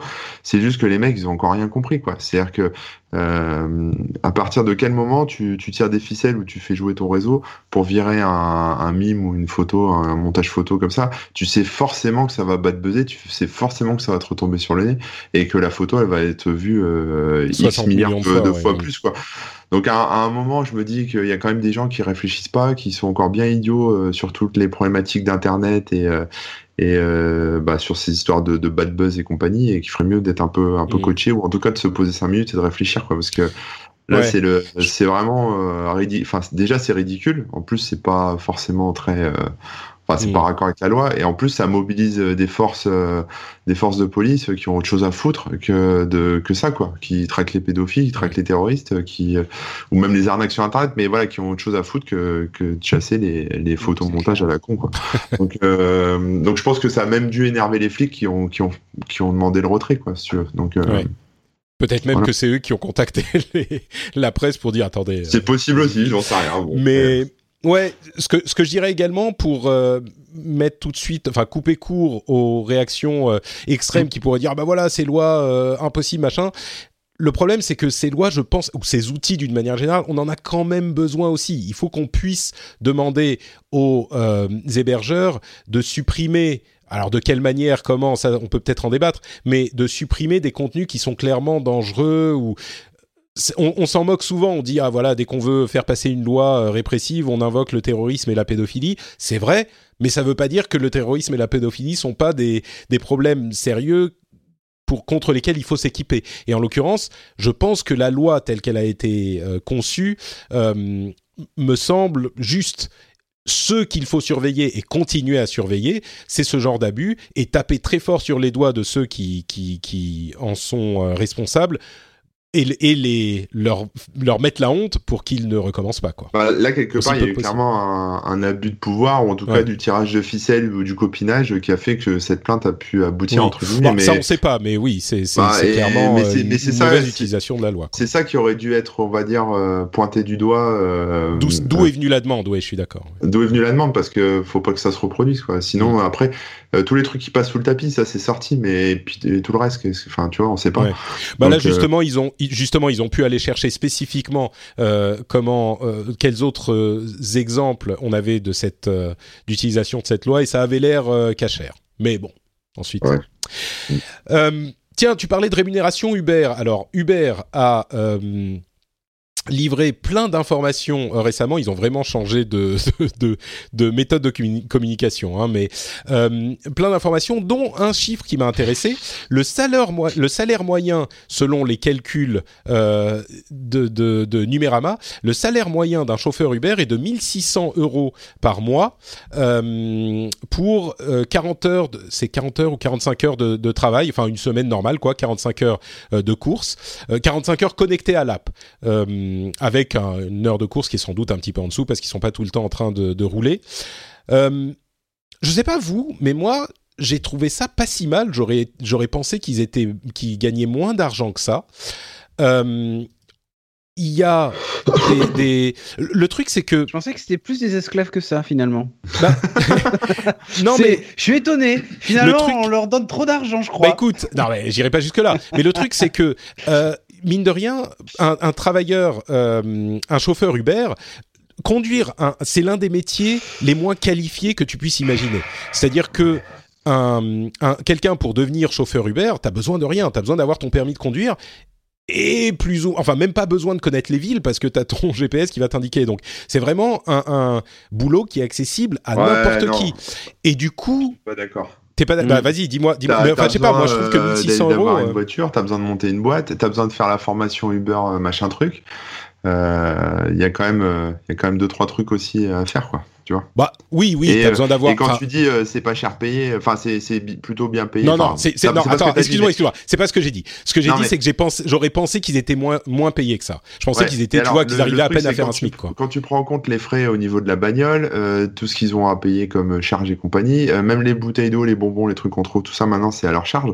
Donc si tu veux, Écoute, d'après euh, le calcul, d'après le calcul de Numérama, euh, je te cite l'article. La, le, le, le- les chauffeurs qui sont, alors je vais, je vais lire, euh, merci Numérama, les chauffeurs qui sont en statut d'auto-entrepreneur auraient un chiffre d'affaires euh, médian horaire de 24,81 euros. Une partie de cette somme est reversée à Uber sous forme de commission. Une autre partie est dédiée aux frais de service, la TVA et les cotisations sociales. Finalement, il ne reste aux chauffeurs que 9 euros, euh, euh, 9 euros sur les, sur les 24. Donc sur le chiffre d'affaires en tant que qu'auto-entrepreneur Par heure. Par heure. C'est moins que le SMIC. Ah oui, du coup, c'est pas 1600, c'est 1600 effectivement si on n'enlève pas. D'accord, bah vous avez vous avez raison. Et, et Ça les, fait pas et beaucoup, les ouais. commissions. Et en plus, Uber, c'est Le vraiment SMIC, c'est des... 10 euros de l'heure, je crois. À peu près, ça. ouais. On est à peu près au SMIC, ouais. Et Uber, enfin, c'est vraiment des, des, des chiens parce qu'en fait, ils ont même augmenté leur, leur marge en fait. euh, il y a pas très longtemps. Et Donc, tu payes en euh, plus le crédit sur ta bagnole. ouais, ouais, ils ont des, ouais, 25% je crois de, de frais de commission ouais, chez Uber. Donc, Va- 25 euh, voilà. Oui, c'est ce que je viens de dire, oui, oui. c'est ce qu'il Ouais. euh, ce Donc c'est quand même, euh, c'est pas rien quoi. Sachant que Uber, entre guillemets, euh, enfin c'est pareil, c'est une plateforme, c'est un intermédiaire. Qu'ils aient euh, Mhm. 1000 chauffeurs ou 500 millions de chauffeurs, euh, ça change pas grand chose finalement.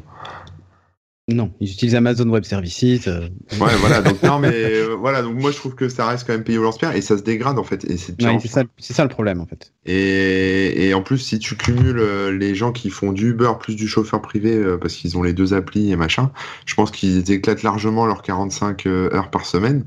Mm. Euh, donc rajoute à ça la fatigue, les problèmes de dos dans la bagnole, la pollution et tout ce que tu veux. Enfin, pour moi, c'est un métier qui est pas qui est pas facile. hein. Euh, plus euh, si t'es à Paris, t'as la chance euh, de voir euh, les voies de circulation se faire drastiquement réduire pour pour pour des pistes cyclables ou des travaux un peu dans tous les sens. Les mecs ils pètent des câbles quoi. Ils peuvent plus faire leur boulot en fait, c'est compliqué. Ça, à un moment ça sera plus rentable quoi. Hmm, Je sais pas si à un moment ça sera plus rentable, mais effectivement, ce qui, si on prend ce En chiffre termes, en termes des, je parle pas en termes de pognon, hein, je parle en termes d'énergie, de santé que tu peux laisser, Mm. euh, d'agacement, de, de, enfin tout ce que tu veux quoi. Ouais, ouais. Bon, très bien, vous m'avez remis dans le droit chemin. Euh, Merci Monsieur Mélenchon. Non, mais tu vois, c'est important d'avoir des, des discussions sur ces trucs-là et d'avoir des avis euh, divergents. C'est pour ça aussi qu'on est là. Et c'est vrai que euh, vu le, le le les sur les conditions de travail, je suis pas complètement complètement d'accord. Généralement, ils ont des voitures relativement confortables. C'est vrai qu'ils passent beaucoup de temps dedans. Ah Euh, oui, bah oui, au mieux. Oui, bien sûr, mais je veux dire conduire une voiture aujourd'hui, on n'est plus en 1952, tu vois, c'est quand même pas euh, un, un travail je pense que c'est plus cool d'être chauffeur Uber dans une ville en province que par qu'à exemple. à Paris, oui, certainement. ouais. Voilà. Mais t'as aussi, bon, enfin bon, bref, on, on, on va pas repartir sur Uber, mais mais bon, je suis d'accord que euh, si effectivement on se retrouve avec un SMIC, c'est moins. Ce qui me surprenait en fait. Euh, dans ce chiffre et il faudrait que je re-regarde là je suis pas en train de, de... je l'ai peut-être mal lu mais j'avais l'impression euh, d'avoir lu clairement je me suis trompé que le salaire était euh, de 1600 euros environ là où le SMIC on est il est à quoi 1200 euh, t'as quand même quoi 30% de plus que le SMIC pour un métier qui est euh, très peu qualifié. Et ça me paraissait quand même intéressant. Si on retombe au SMIC, là effectivement, on, on reconsidère les difficultés du travail euh, qui sont qui sont plus importantes peut-être que ce qu'on. Ils vont, ils vont repasser euh, les chauffeurs Uber à un moment, ils vont redevenir chauffeurs de taxi, mais comme ça ils pourront euh, faire la moitié de leur CA au black. Et euh, ils s'en sortiront. ils s'en sortiront. Mais bon. Oui, bon, on, on, on va pas repartir sur les questions des taxis. Mais bref, effectivement, Je troll, je 1600, troll. 1600 euh, de moyens, de moyenne, euh, de salaire moyen, ça me paraissait pas, euh, ça me paraissait pas aussi dramatique que, que j'aurais pensé. Si le net c'est c'est c'est 1200, c'est le SMIC, oui. Euh, de Mais ça me paraît bizarre que le salaire moyen soit au SMIC. Au final, en tant qu'auto-entrepreneur, parce que ça veut dire qu'il y a des gens qui gagnent moins si le salaire est bon. Bah bref, oui. il faudra re-regarder la chose. Je, je vais peut-être euh, réserver un petit peu mon jugement. Et quand tu es auto-entrepreneur, si tu gagnes 300 balles euh, par mois, euh, t'as t'as pas de notion de SMIC. euh, Ah bah c'est sûr, oui. auto-entrepreneur. Oui, oui, Donc bien sûr. euh, finalement, pff, voilà, on s'en fout. Bon, pas facile. Je suis sûr qu'il y a la moitié des auditeurs qui sont en train de hurler dans leur euh, dans leur euh, dans leur téléphone euh, des, des, slogans de gauche et l'autre moitié Ah, qui est en train de hurler des slogans de droite. Soit ils Ouais, révolution, c'est soit ils disent. Oui, C'est la vie, c'est le, c'est la- c'est le marché. euh. Marie-Clotilde, tu entendrais des conneries dans le rendez-vous de Ah, non, mais, non, mais bientôt, il va falloir qu'on donne une partie de notre salaire au chauffeur Uber. Non, mais écoute ça. Bon, parlons un peu de Huawei rapidement. Euh, Ah. cette alors il y a eu euh, vous savez que c'est euh, le a numéro la- 007, quoi. Ouais, que c'est de l'espionnage. Euh, mais en fait, au final, vous y bon, il y a eu en fait les euh, chefs d'a- d'a- d'accusation, les chefs d'inculpation qui ont été révélés par le gouvernement américain, qui n'a rien à voir avec. euh, en fait, c'est le département de la justice américain, et donc ce n'est pas le gouvernement. Donc ça n'a pas forcément directement à voir avec euh, la politique, de Trump, parce Non. que il s'agit de d'espionnage industriel en fait. Principalement, vous savez que la, la chef de la finance de Huawei, Meng Wanzhou, a été arrêtée au Canada, que la demande d'extradition a été officiellement euh, faite au gouvernement canadien par les États-Unis. Euh, que- euh, je sais en même fait, pas. Là, c'est pareil, je sais pas quoi Eh, en penser. Je, je sais pas, je, je sais pas si vous voyez le façon, la façon dont le truc est traité. Euh, là, elle se fait arrêter. euh, Il y a les chefs d'accusation, c'est bon espionnage, machin, euh, e- export de techno américaine euh, en Iran alors qu'il y a un embargo. Enfin bon, de, vol de vol de, tout un tas de, documents et de technologies, création de filiales pour contourner la loi. Enfin bref, il y a tout un tas quand même de chefs d'accusation qui sont assez graves.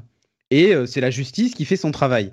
Et quand on entend le gouvernement chinois qui s'offusque euh, de cette affaire politique, quand Trump ouvre sa gueule et tout ça, et moi je mets ça en parallèle avec une autre affaire qui est celle de, de, de notre cher, notre cher ex-patron de Renault, Carlos Ghosn. Hmm. J'ai pas entendu euh, l'État français euh, contester en disant que c'était purement politique, que le Japon faisait n'importe quoi en enfermant, euh, euh, en enfermant euh, Carlos Ghosn en prison pour des, des histoires de, de fraude fiscale et je ne sais quoi. Bon, disons qu'il n'y a pas de background de, de guerre oui, non, mais d'accord, mais ce commerciale entre veux- les deux pays, quoi. non, mais bien sûr. Mais ce que je veux dire, c'est que là, en fait, on est face à, à un mélange des genres complet, quoi. C'est, ouais, ouais. c'est, c'est- après tout, une entreprise privée chinoise, si les mecs font quelque chose d'illégal dans un pays, c'est normal qu'ils se fassent attraper. Enfin, je veux dire, demain, si ça s'était passé en France, la justice aurait tranché, euh, elle aurait fini en tôle. Et euh, je vois mal la Chine euh, nous dire, écoutez les gars, euh, allez vous faire foutre. C'est une ressortissante chinoise. Nous, il n'est pas question qu'elle est en tôle, on vous envoie l'armée. Tu vois, enfin. Ouais, ouais. Mm. Jamais on aura entendu ça. Et là, on en est là. En fait, je sais pas, c'est très bizarre le traitement de cette information. Avec l'autre qui jette de l'huile sur le feu, mais je pense qu'avec ses deux de QI, il c'est c'est rien faire d'autre. Il m'énerve ce type, il m'énerve. Je crois que t'es pas le seul.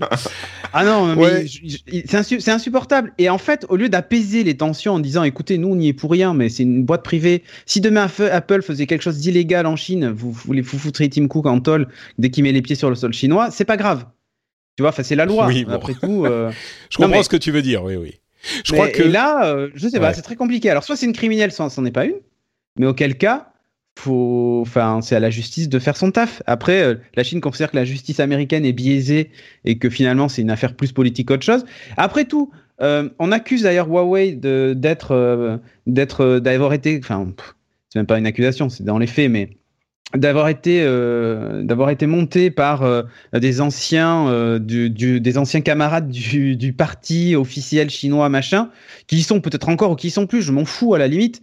Mais, euh, mais du coup, montrer que finalement c'est si grave que ça de la part de la Chine, je trouve que c'est pas, euh, tu trouves bah, qu'il y a c'est- anguille c'est- sous roche, quoi. c'est pas aller dans le dans le sens de ah ben non, hein, nous c'est une entreprise privée, euh, c'est pas l'État chinois qui vous espionne, tu Si vois. tu veux. C'est plutôt c'est c'est plutôt aller dans le sens inverse du, du truc quoi. Hmm. Je sais pas. Pour moi, c'est là tu te dis il y a un problème. Pourquoi est-ce qu'ils réagissent aussi violemment Après tout, euh, euh, la- si elle a fait des conneries et qu'elle soit punie, quoi, tu vois Hmm. Sauf que si elle fait partie du parti machin, ça devient une affaire politique. Et là, c'est très compliqué, quoi. C'est pas une diplomate Bon. non plus. Hein. Ah bah non, non, pas du tout, pas du tout. Moi, je suis assez content que maintenant les, char- les, les, les charges aient été énoncées. Du coup, euh, ça sort un petit Voilà, peu du domaine. de- ouais, et, et puis bon, moi, je, je vous avoue que ça sort tellement effectivement du cadre euh, tech que Bah oui. j'avoue sans honte que je suis un petit peu perdu, quoi. Mais oui, il y a clairement une, une composante politique là-dedans. Euh, revenons donc dans le cadre tech pour conclure avec euh, des, téléphones euh, qui ont été hum, teasés par différentes euh, sociétés. Alors, il y a deux euh, types de téléphones, euh, des téléphones pliables, un téléphone de Xiaomi qui a euh, une sorte de tablette prise en, en, en, orientation paysage dont on plie les deux euh, extrêmes et qui se transforme du coup en téléphone. Et puis il y a un petit sort de buzz ou de fuite, on sait pas trop, de, de Samsung qui aurait montré un petit peu son téléphone pliable à, à, à eux dans une mais vidéo. ils l'ont montré. Mais en fait, ils avaient montré leur téléphone Samsung déjà sur scène. Hein, oui, oui, mais ça c'était avec la, tu sais, avec la la, la développeurs. Oui, mais ils avaient euh, De loin avec la coque, ca- oui. la coque hyper épaisse qui faisait qu'on voyait pas la forme, qui est hyper important pour un téléphone oui. pliable. Et il y a aussi l'invitation de Huawei, justement. Et euh, il y a également euh, le, le Meizu, qui est un téléphone. C'est pas le seul, mais je crois qu'il y a deux téléphones en fait qui n'ont aucun trou nulle part. Euh, aucun port, aucun bouton, euh, aucun rien du tout. Euh, c'est le Meizu Zero, par exemple. Il aurait dû Euh, l'appeler le Meizu Courage, hein, parce que bon, ils Ouais. ont quand même eu le courage d'enlever tous les tous les ports et tous les trous. Apple avait dit que c'était courageux de- d'enlever le jack. C'est un, Bon, ouais, eux, c'est c'est un peu c'est- ça. c'est même ouais. au-delà, c'est la bravoure extrême. Il y a, y Vivo qui, qui a aussi fait un téléphone qui s'appelle le Apex 2019, sans Mm. aucun bouton, sans rien. Euh, ouais, je, je sais pas si on en a besoin ou. T'es- bah, Cédric, t'es un téléphone, t'es un spécialiste Bah, moi, des téléphones, j'ai tu hâte- plaisantes mais avec moi, j'ai- euh, Non, mais moi, j'ai téléphone sans, de- aucun port, sans rien, ça t'intéresse? Non, en fait, pour tout te dire, moi, ce qui m'intéresse, c'est surtout le, le Meizu euh, One, du coup, parce que là, c'est le zéro, qui sortira sans téléphone. Euh, où j'achèterai une boîte et il y aura, y aura pas de téléphone. Non, non, mais non, mais blague à part, c'est c'est bon, c'est une tendance. Je, je veux bien comprendre l'idée, tu vois, derrière tout ça. Mais en fait, on est vraiment dans une période où j'ai l'impression que, comme il se passe pas vraiment des trucs nouveaux, on cherche un peu. Et Hmm. plutôt que d'être un suiveur, parce que c'est très mal d'être, c'est très mal vu d'être un suiveur. Bon, on se rappelle du notch et tout ça, hein, quand maintenant euh, euh, Samsung sort des notch alors qu'ils se sont tellement moqués d'Apple avec des notch et tout ça. euh, t'as l'air un peu con après, tu vois. Ouais, Donc euh, de, fin- de finir suiveur, surtout quand tu as une communication agressive, eh bien là tout le monde essaie de, de sortir le truc qui sera, on pourra pas dire ah, vous avez encore copié sur Apple.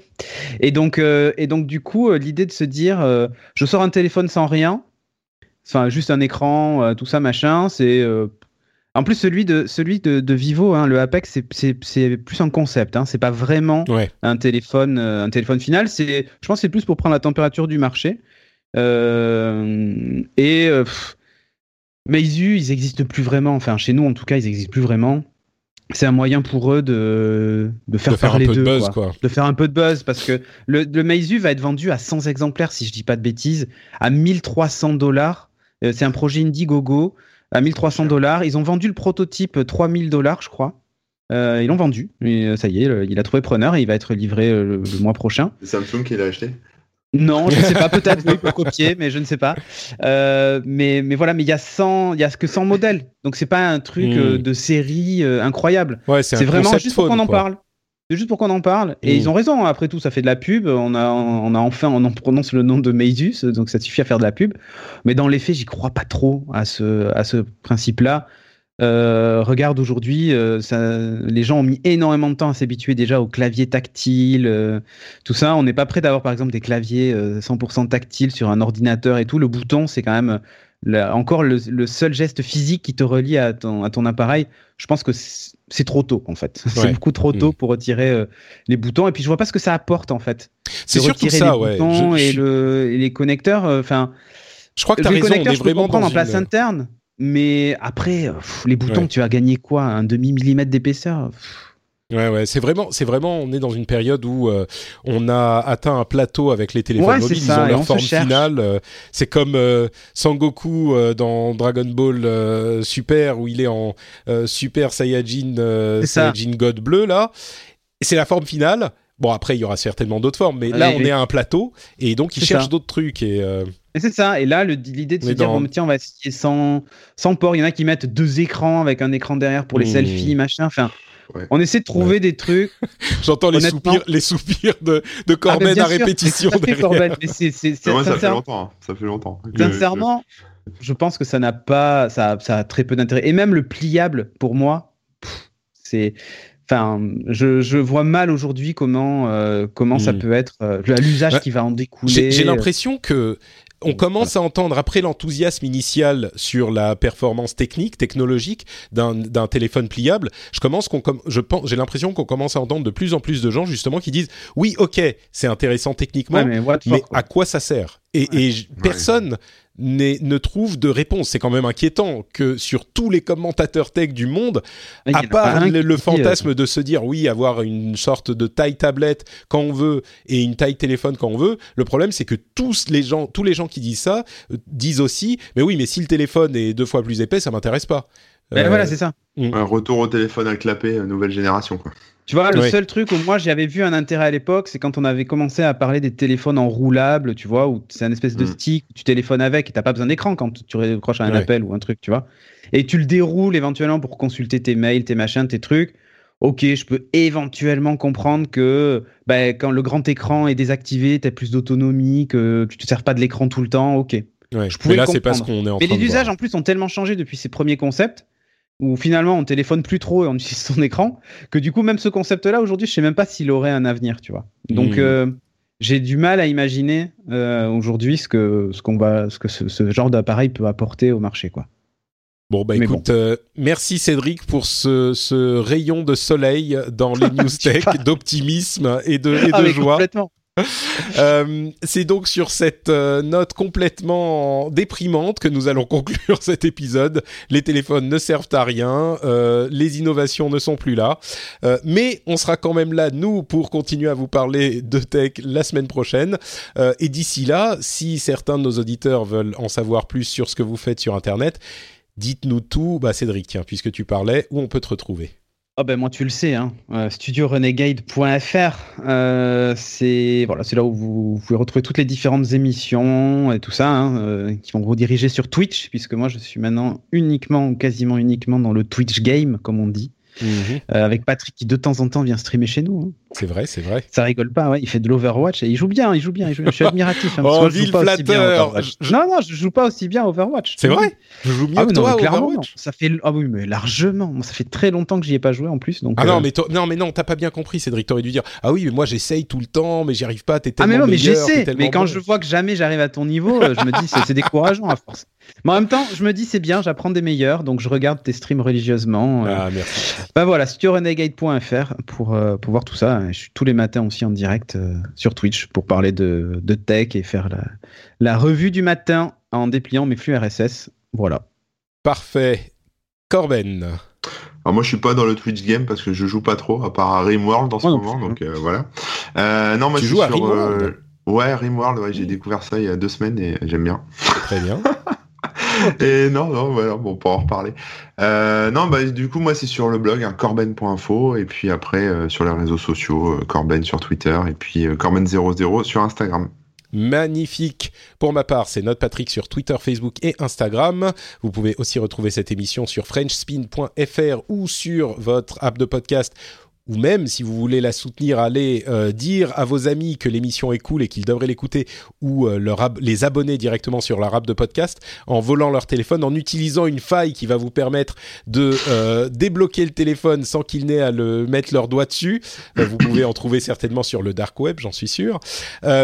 ou alors sur patreon.com/rdvtech.